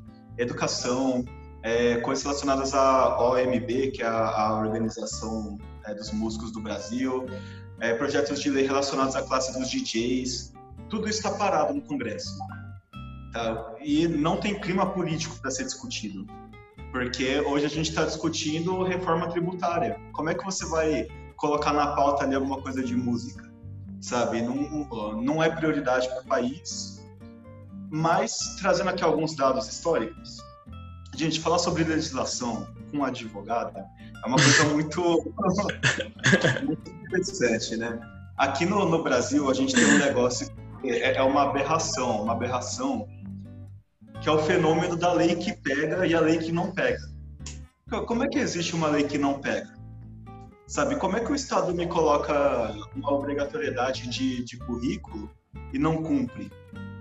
Ele mesmo se obrigou a fazer uma coisa que ele não tinha condições de fazer, sabe? É, é um, um, ato assim político, né, de ceder, falou assim, não, ó, o deputado vai falar, né, eu fiz meu papel, tá aqui, ó, eu coloquei na lei, não foi, esse pra, não foi por causa disso que você votou em mim, eu fiz o meu trabalho, né? Então, é muito fácil colocar as coisas no papel, só que aqui no Brasil não é porque está no papel que significa que vai virar verdade. É, tem, uma vez eu escutei um, uma na faculdade, isso é uma coisa que ficou na minha mente, que assim, vamos supor, eu pego uma cadeira e coloco um bilhete nela, vamos fazer aqui ó, é a apresentação, coloco um bilhete e coloco aqui um elefante. Pronto, agora transformei essa cadeira num elefante. É meio que assim que os políticos acham que funciona com a lei, sabe? Você coloca, por exemplo, né, vai colocar ali, é, Estado Democrático de Direito, está na Constituição. Pronto, nosso Estado é democrático agora. Somos. Não é assim. Ah, tipo, as coisas não, as coisas não são, né? Elas, elas se tornam a princípio por escrita, mas eles, ele não, ele não gera o trabalho. Na verdade, ele, ele chega lá, mas ainda não chegamos. É tipo isso, Sim, né? é.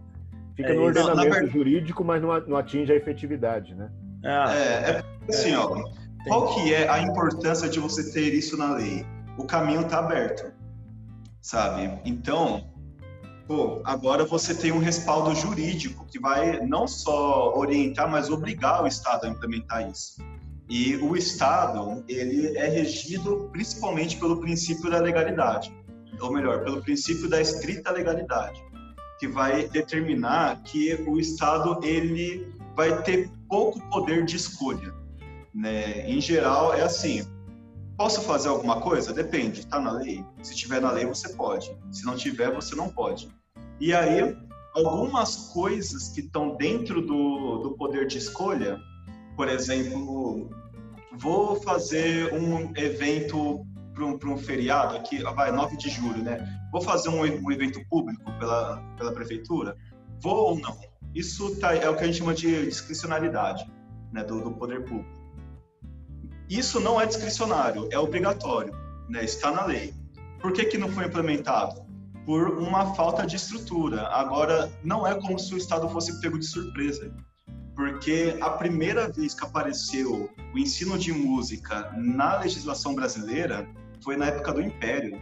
Foi no decreto 1331, de 17 de fevereiro de 1854, no qual o imperador é, Pedro II, Dom Pedro II, ele colocou a opção né, como uma matéria complementar à música. Mas foi a primeira vez que apareceu na legislação brasileira a opção de música formalizada né, no, no sistema de, de ensino. Então, não é como se fosse uma novidade. né? Não é como se nunca se falasse sobre ter música nas escolas. E também não é como se nunca tivesse acontecido antes. Porque na, na tradição brasileira, teve inúmeras iniciativas de música dentro das escolas, dentro das escolas públicas. Então, a falta de, de orçamento para isso hoje não, não é porque o Estado é, não teria condições. Porque se houvesse um plano né, de, de Estado, um projeto de Estado de verdade no país, isso poderia ter sido viabilizado. Mas como não existe um projeto de Estado, nosso projeto de Estado, na teoria, seria a Constituição, ela é muito diferente da original de 88. Então, não tem como, como você falar assim, não, a legislação ela prevê, então vai acontecer. Será que vai? Fica aí a, a dúvida, né? Fica a, a torcida para que um dia aconteça, porque eu com certeza acredito que o ensino de música ele melhora em todos os aspectos a experiência de aprendizado do aluno. Mas infelizmente a gente ainda não chegou no ponto de discutir se vai rolar ou não, sabe? O nosso o buraco é muito mais embaixo. É, eu completamente de acordo. Eu acho que é, é um consenso entre nós isso. Eu acho que a gente discutiu todo esse tempo valorizando a experiência da aprendizagem musical. Acho que veja, é, falando só de ensino básico, né? A LDB fala que o ensino fundamental tem como objetivo a compreensão e desenvolvimento dos valores, para além das habilidades técnicas de leitura, de letramento e de eh, matemáticas, tem compreensão e desenvolvimento de valores, esse é o termo. E no ensino médio tem o desenvolvimento da pessoa, além da formação para a cidadania e a formação para o trabalho. Ora, além da questão instrumental do trabalho e a questão social, sociopolítica, que é a questão da cidadania, o que é a pessoa? O que é esse desenvolvimento pessoal? Que esses quais que são esses valores que vão basear tanto a escolha por uma determinada é, orientação político-partidária é, e também a escolha da profissão que você vai exercer. Antes da política e antes do trabalho, existe a formação do indivíduo, né, da pessoa, que, claro, vai se constituindo tanto com o trabalho quanto com a política, mas ele é uma outra coisa. É, e essa música, a gente viu, enfim, a gente fez vários passeios históricos, filosóficos, sociais, ela é parte dessa constituição do indivíduo. Isso é inegável, do ponto de vista de qualquer âmbolo que você olhe. Né? Mais científico, mais técnico, mais subjetivo, mais objetivo, mais metafísico, mais prático. Quer dizer, não, qualquer âmbito que você olhe, a música ela é esse nó de uma singularidade do ser humano. O bicho não faz música, né? Do ponto de vista instrumental, como a gente conhece, né? Pelo menos Sim. ele canta, né? tem a orquestra dos pássaros, mas do ponto de vista de, uma, de um raciocínio da beleza da música, é, uma, é, é que nem a fala, né? Que nem a, o símbolo, né? Ela também é uma expressão simbólica. Sim. Isso é a nossa, nossa, nossa particularidade. Eu acho que e, e essa formação ela tem a ver também com o que a gente está passando. A gente falou das diversas diferenças, né? É, veja, o que a humanidade sofreu para acontecer uma conversa que com determinadas matizes diferentes, com até mesmo discordâncias pontuais, um católico, um protestante, um ateu conversando sem se xingar, demorou muito para isso acontecer, né? Até então era só facada. muito. Demorou muito, demorou, demorou, mas foi muito que demorou. Muita gente morreu por causa disso. Certo? Muita gente E, morreu. e, de repente você ter é, essa possibilidade disso acontecer é, também tem a ver com essa formação pessoal para uma democracia. Veja, o Platão dizia que a- só, só é possível ter uma. Ele não gostava muito da democracia, né? Por que, que ele não gostava? Porque ela dizia ah, a democracia facilmente vira demagogia, vira sofisma. E qual é a solução que ele dava? Não é virar tiranias, né? Não. Então vamos fazer a formação das pessoas para atuarem na democracia.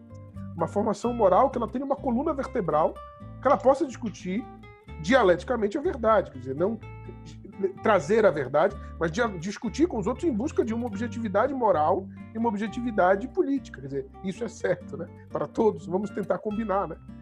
É, Uhum. E essa formação, para não virar uma coisa de propaganda, uma, um domínio impulsos linguístico para enrolar os outros, quer dizer, o discurso de ódio, né? O discurso de, a intolerância. Eu acho que essa formação, e aí é uma discussão que tem que ver tudo que é a questão da educação pública brasileira e o problema da discussão pública brasileira. Né? Eu não atuo mais no Estado, eu exonerei porque realmente eu cheguei numa hora que eu não conseguia mais. Né? De tão doloroso que era do ponto de vista pessoal e de e aí é, é difícil essa questão, né? A gente tem um projeto lá na FEI do Cursinho FEI que, que atende as escolas públicas, né, de São Bernardo. A gente tem um projeto, enfim, e que a gente também, eu, eu participo dessa, dessa coordenação para tentar organizar e também fazer uma contribuição social para além do próprio Estado, né, dentro do que a FEI, como instituição pequena, consegue fazer. Mas eu trabalho numa escola em São Paulo que os alunos têm aula de música, de música, é tempo integral a escola, desde o ciclo fundamental. Tem, eles têm aula de música, de teatro, de retórica, de latim, né? Quer dizer, eu dou aula só no ensino médio, né? Eu trabalho com filosofia no ensino médio. Mas todas, eles já chegam no ensino médio com uma bagagem que a forma de pensar harmonicamente, né? Para fazer uma metáfora musical, é muito diferente do que eu, enfim, enco- encontrei nos meus anos de estado. Então, é, é óbvio que Uhum. faz diferença. E aí você pode criar uma perpetuidade da diferença social. É, isso é um problema. Né? Porque É, se isso a é gente está problema. democracia e a gente quer que a democracia seja de qualidade, para a gente poder conseguir fazer uma discussão é, de pontos em que a gente entenda que haverá o debate, haverá desavença, haverá disputa, mas a gente precisa concordar como vai acontecer isso, né? Como é que quais são as regras, né? Que a gente Ah. vai aceitar o jogo para poder, ah, perdi, mas o outro venceu, mas eu ganho de- depois. Quer dizer, como é que eu consigo jogar de maneira civilizada? Isso é civilização, né? Isso é Uhum. uma civilização, quer dizer, que a gente consegue construir. Então eu acho que hoje a, a questão da música, e fazendo essa discussão, às vezes a, a identidade, o identitarismo pode ser um risco também. né? Quando eu afundo na minha subjetividade e fico no meu subjetivismo, em que eu não, em que eu, eu simplesmente acho que todos os outros são inimigos que precisam ser destruídos. Eu perco a coletividade, eu perco qualquer tipo de dimensão pública, de universalidade humana, do que, que quer dizer, e acho que a música dá esse senso de harmonia também, né, do ponto de vista do coletivo. Dizer, uma das coisas mais fortes que tem hoje no identitarismo musical, a gente falava né, das figuras progressistas que encampam mais uma, um símbolo do que a qualidade musical, todo mundo canta junto, né? A música todo mundo canta junto. E aí todo mundo se sente junto, né? Todo mundo vai, né? E mexe afetivamente.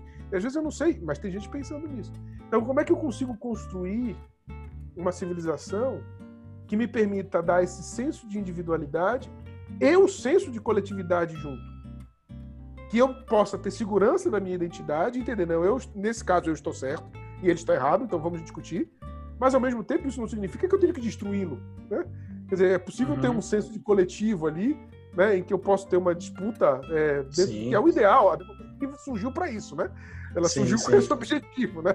Quer dizer, e aí a, gente, e a música, essa formação individual, essa formação humana, né, ela é fundamental. Eu acho que a música não só do ponto de vista do uso para o trabalho, ah, vai fazer a banda marcial, vai fazer ou o uso político, não, vai fazer propaganda da minha da minha partido político, né? mas tem a ver com o desenvolvimento da pessoa desenvolvimento dos valores, quer dizer, o que, que é. Então, assim, é claro que isso daria um problema enorme do que, que é o ensino público, as dificuldades que isso tem no Brasil. É, mas, enfim, é, é, é, do ponto de vista puramente teórico, né, eu completamente, não, acho que não há ninguém que conheça minimamente a humanidade, né, as ciências humanas, as ciências, que, que vá contra essa proposta. É. Né? Não, é, é, impossível alguém ser contra o ensino de música, do ponto de vista teórico. Né? Sim, é, sim. Agora, quando a gente vai para a realidade, tem a ver com o que o Vinícius e o Wilson falaram. Quer dizer, existe uma série de variáveis políticos, ideológicas, econômicas, né? É, que, que geram essa, esse, essa, esse atrito, essa angústia que tem. Eu acho que uma saída possível né, é fazer essa comunicação e fazer esse processo de, de relação com as pessoas dentro do âmbito que a gente consegue, né? dentro da, do, do, espaço de, de ação que a gente consegue fazer, seja em sala de aula, seja no canal no YouTube, como a gente está fazendo aqui, seja numa atividade de orientação de consultoria jurídica sobre a questão. Dizer, eu acho que é possível também, porque a cidadania também é constituída pelas ações individuais. Né? Sim, e é sim. claro que, do ponto de vista político, o debate é muito mais complicado e precisa ser feito também. Precisa ser, né? Mas eu acho que também podem ser feitas as duas coisas. Né? Porque às vezes é. me preocupa muito falar, não, só vai resolver quando os caras quiserem. Mas os caras nunca vão querer. Né? Quer dizer, é. então, eh, se você não faz o mínimo que você consegue fazer, você acaba tendo um movimento de, de, de, de crescimento, de discussão, de importância daquilo, que aí você se torna os caras, aí você consegue fazer. Quer dizer, uhum. então, eu acho que esse é um, um elemento de lento, lento, né? Eu acho que a democracia, tanto da esfera do micro quanto da esfera do macro, ela obedece esse dilema. Mas é, realmente seria uma outra live só para falar do que, que é o nosso país e por que, que ele está assim. Né? Mas eu gostei muito da, do convite, viu, Rafael? Obrigado também pelo convite. Ah, não, que isso. Eu que agradeço, né? Só uma, só um salzinho. É, eu acho que o que a gente estava falando no começo é uma consequência do que está acontecendo. Tipo, é, tá tudo muito acelerado, tá tudo muito corrido, tudo mais, e a gente não tá olhando é, essas coisas, né? Devido a que, como o Vini falou, como o Sr. Wilson, como você falou também, que a, a música, ela tá. Todo mundo tá fazendo alguma coisa junto com a música. E ninguém tá olhando a música mais. Assim, a música ela é um complemento de alguma atividade que você tá fazendo. E a música, como vocês disseram, ela segue né, essa trajetória e está indo muito rápido, e o mundo está indo muito rápido. Então, às vezes, eu acho que isso é um dos grandes pontos que acontece e que é uma coisa que eu acho que já teria uma eficácia se mudasse, que é essa, é essa esse desaceleramento, né? na parte musical para a gente poder tipo começar a trazer as pessoas, sabe? É tipo é só o início, é o início de um longo trabalho que também, como vocês citaram muito bem, que é social, político, econômico e tudo mais, fora as barreiras que que tem. Então eu acredito, né, que essa parte de estar tá muito acelerado e a gente não tá dando o devido olhar, a gente acaba perdendo esses valores que a gente trabalha no ensino médio, que é autoconfiança, confiança, o professor citou muito bem aí, falou a, o, a determinação, e assim vai. E eu, eu acredito, né, que inclusive eu converso muito com o pessoal da banda isso e, e acho que a gente consegue por mais que a gente esteja correndo contra a corrente, que nem o Vini está correndo aí também, a gente está trabalhando para que aconteça isso e que dê bom para todo mundo, assim, que acreditamos que vai vai oferecer um desenvolvimento social, né? Bom, mas tá ótimo, mas infelizmente vamos ficar por aqui. Bom, gente, Ah, muito obrigado. calma, calma, calma. Cal- Não, não, calma, calma, calma. Fala. Eu Eu não, não posso, não posso encerrar sem trazer uma. Assim, não é complexo, tá? É só um dado. Só um dado. Eu Não. acho que ele expressa muito a maneira como o Estado lida com, com a música. Principalmente as músicas mais populares que tocam hoje.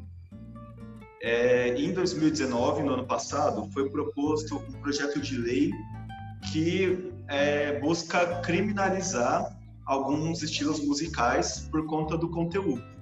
Conteúdos Sim. que são é, taxados como ofensivos. YouTube tem isso. YouTube, as É. Sim, redes sociais sim. tem isso. Só, não, mas o que tem nas redes sociais é, não é necessariamente uma criminalização. Sabe? Você tem É um assim, no né? máximo Protocolo, Não, né? no, máximo, Ah. assim, uma, uma barreira, sabe? Vai dificultar o acesso, ou dependendo do que for, vai excluir o vídeo, né? Vai tombar o canal, vai ter aquele sinalzinho de explícito. É, o strike, Agora, né, criminalizar, criminalizar não. Né? Criminalizar não. Então.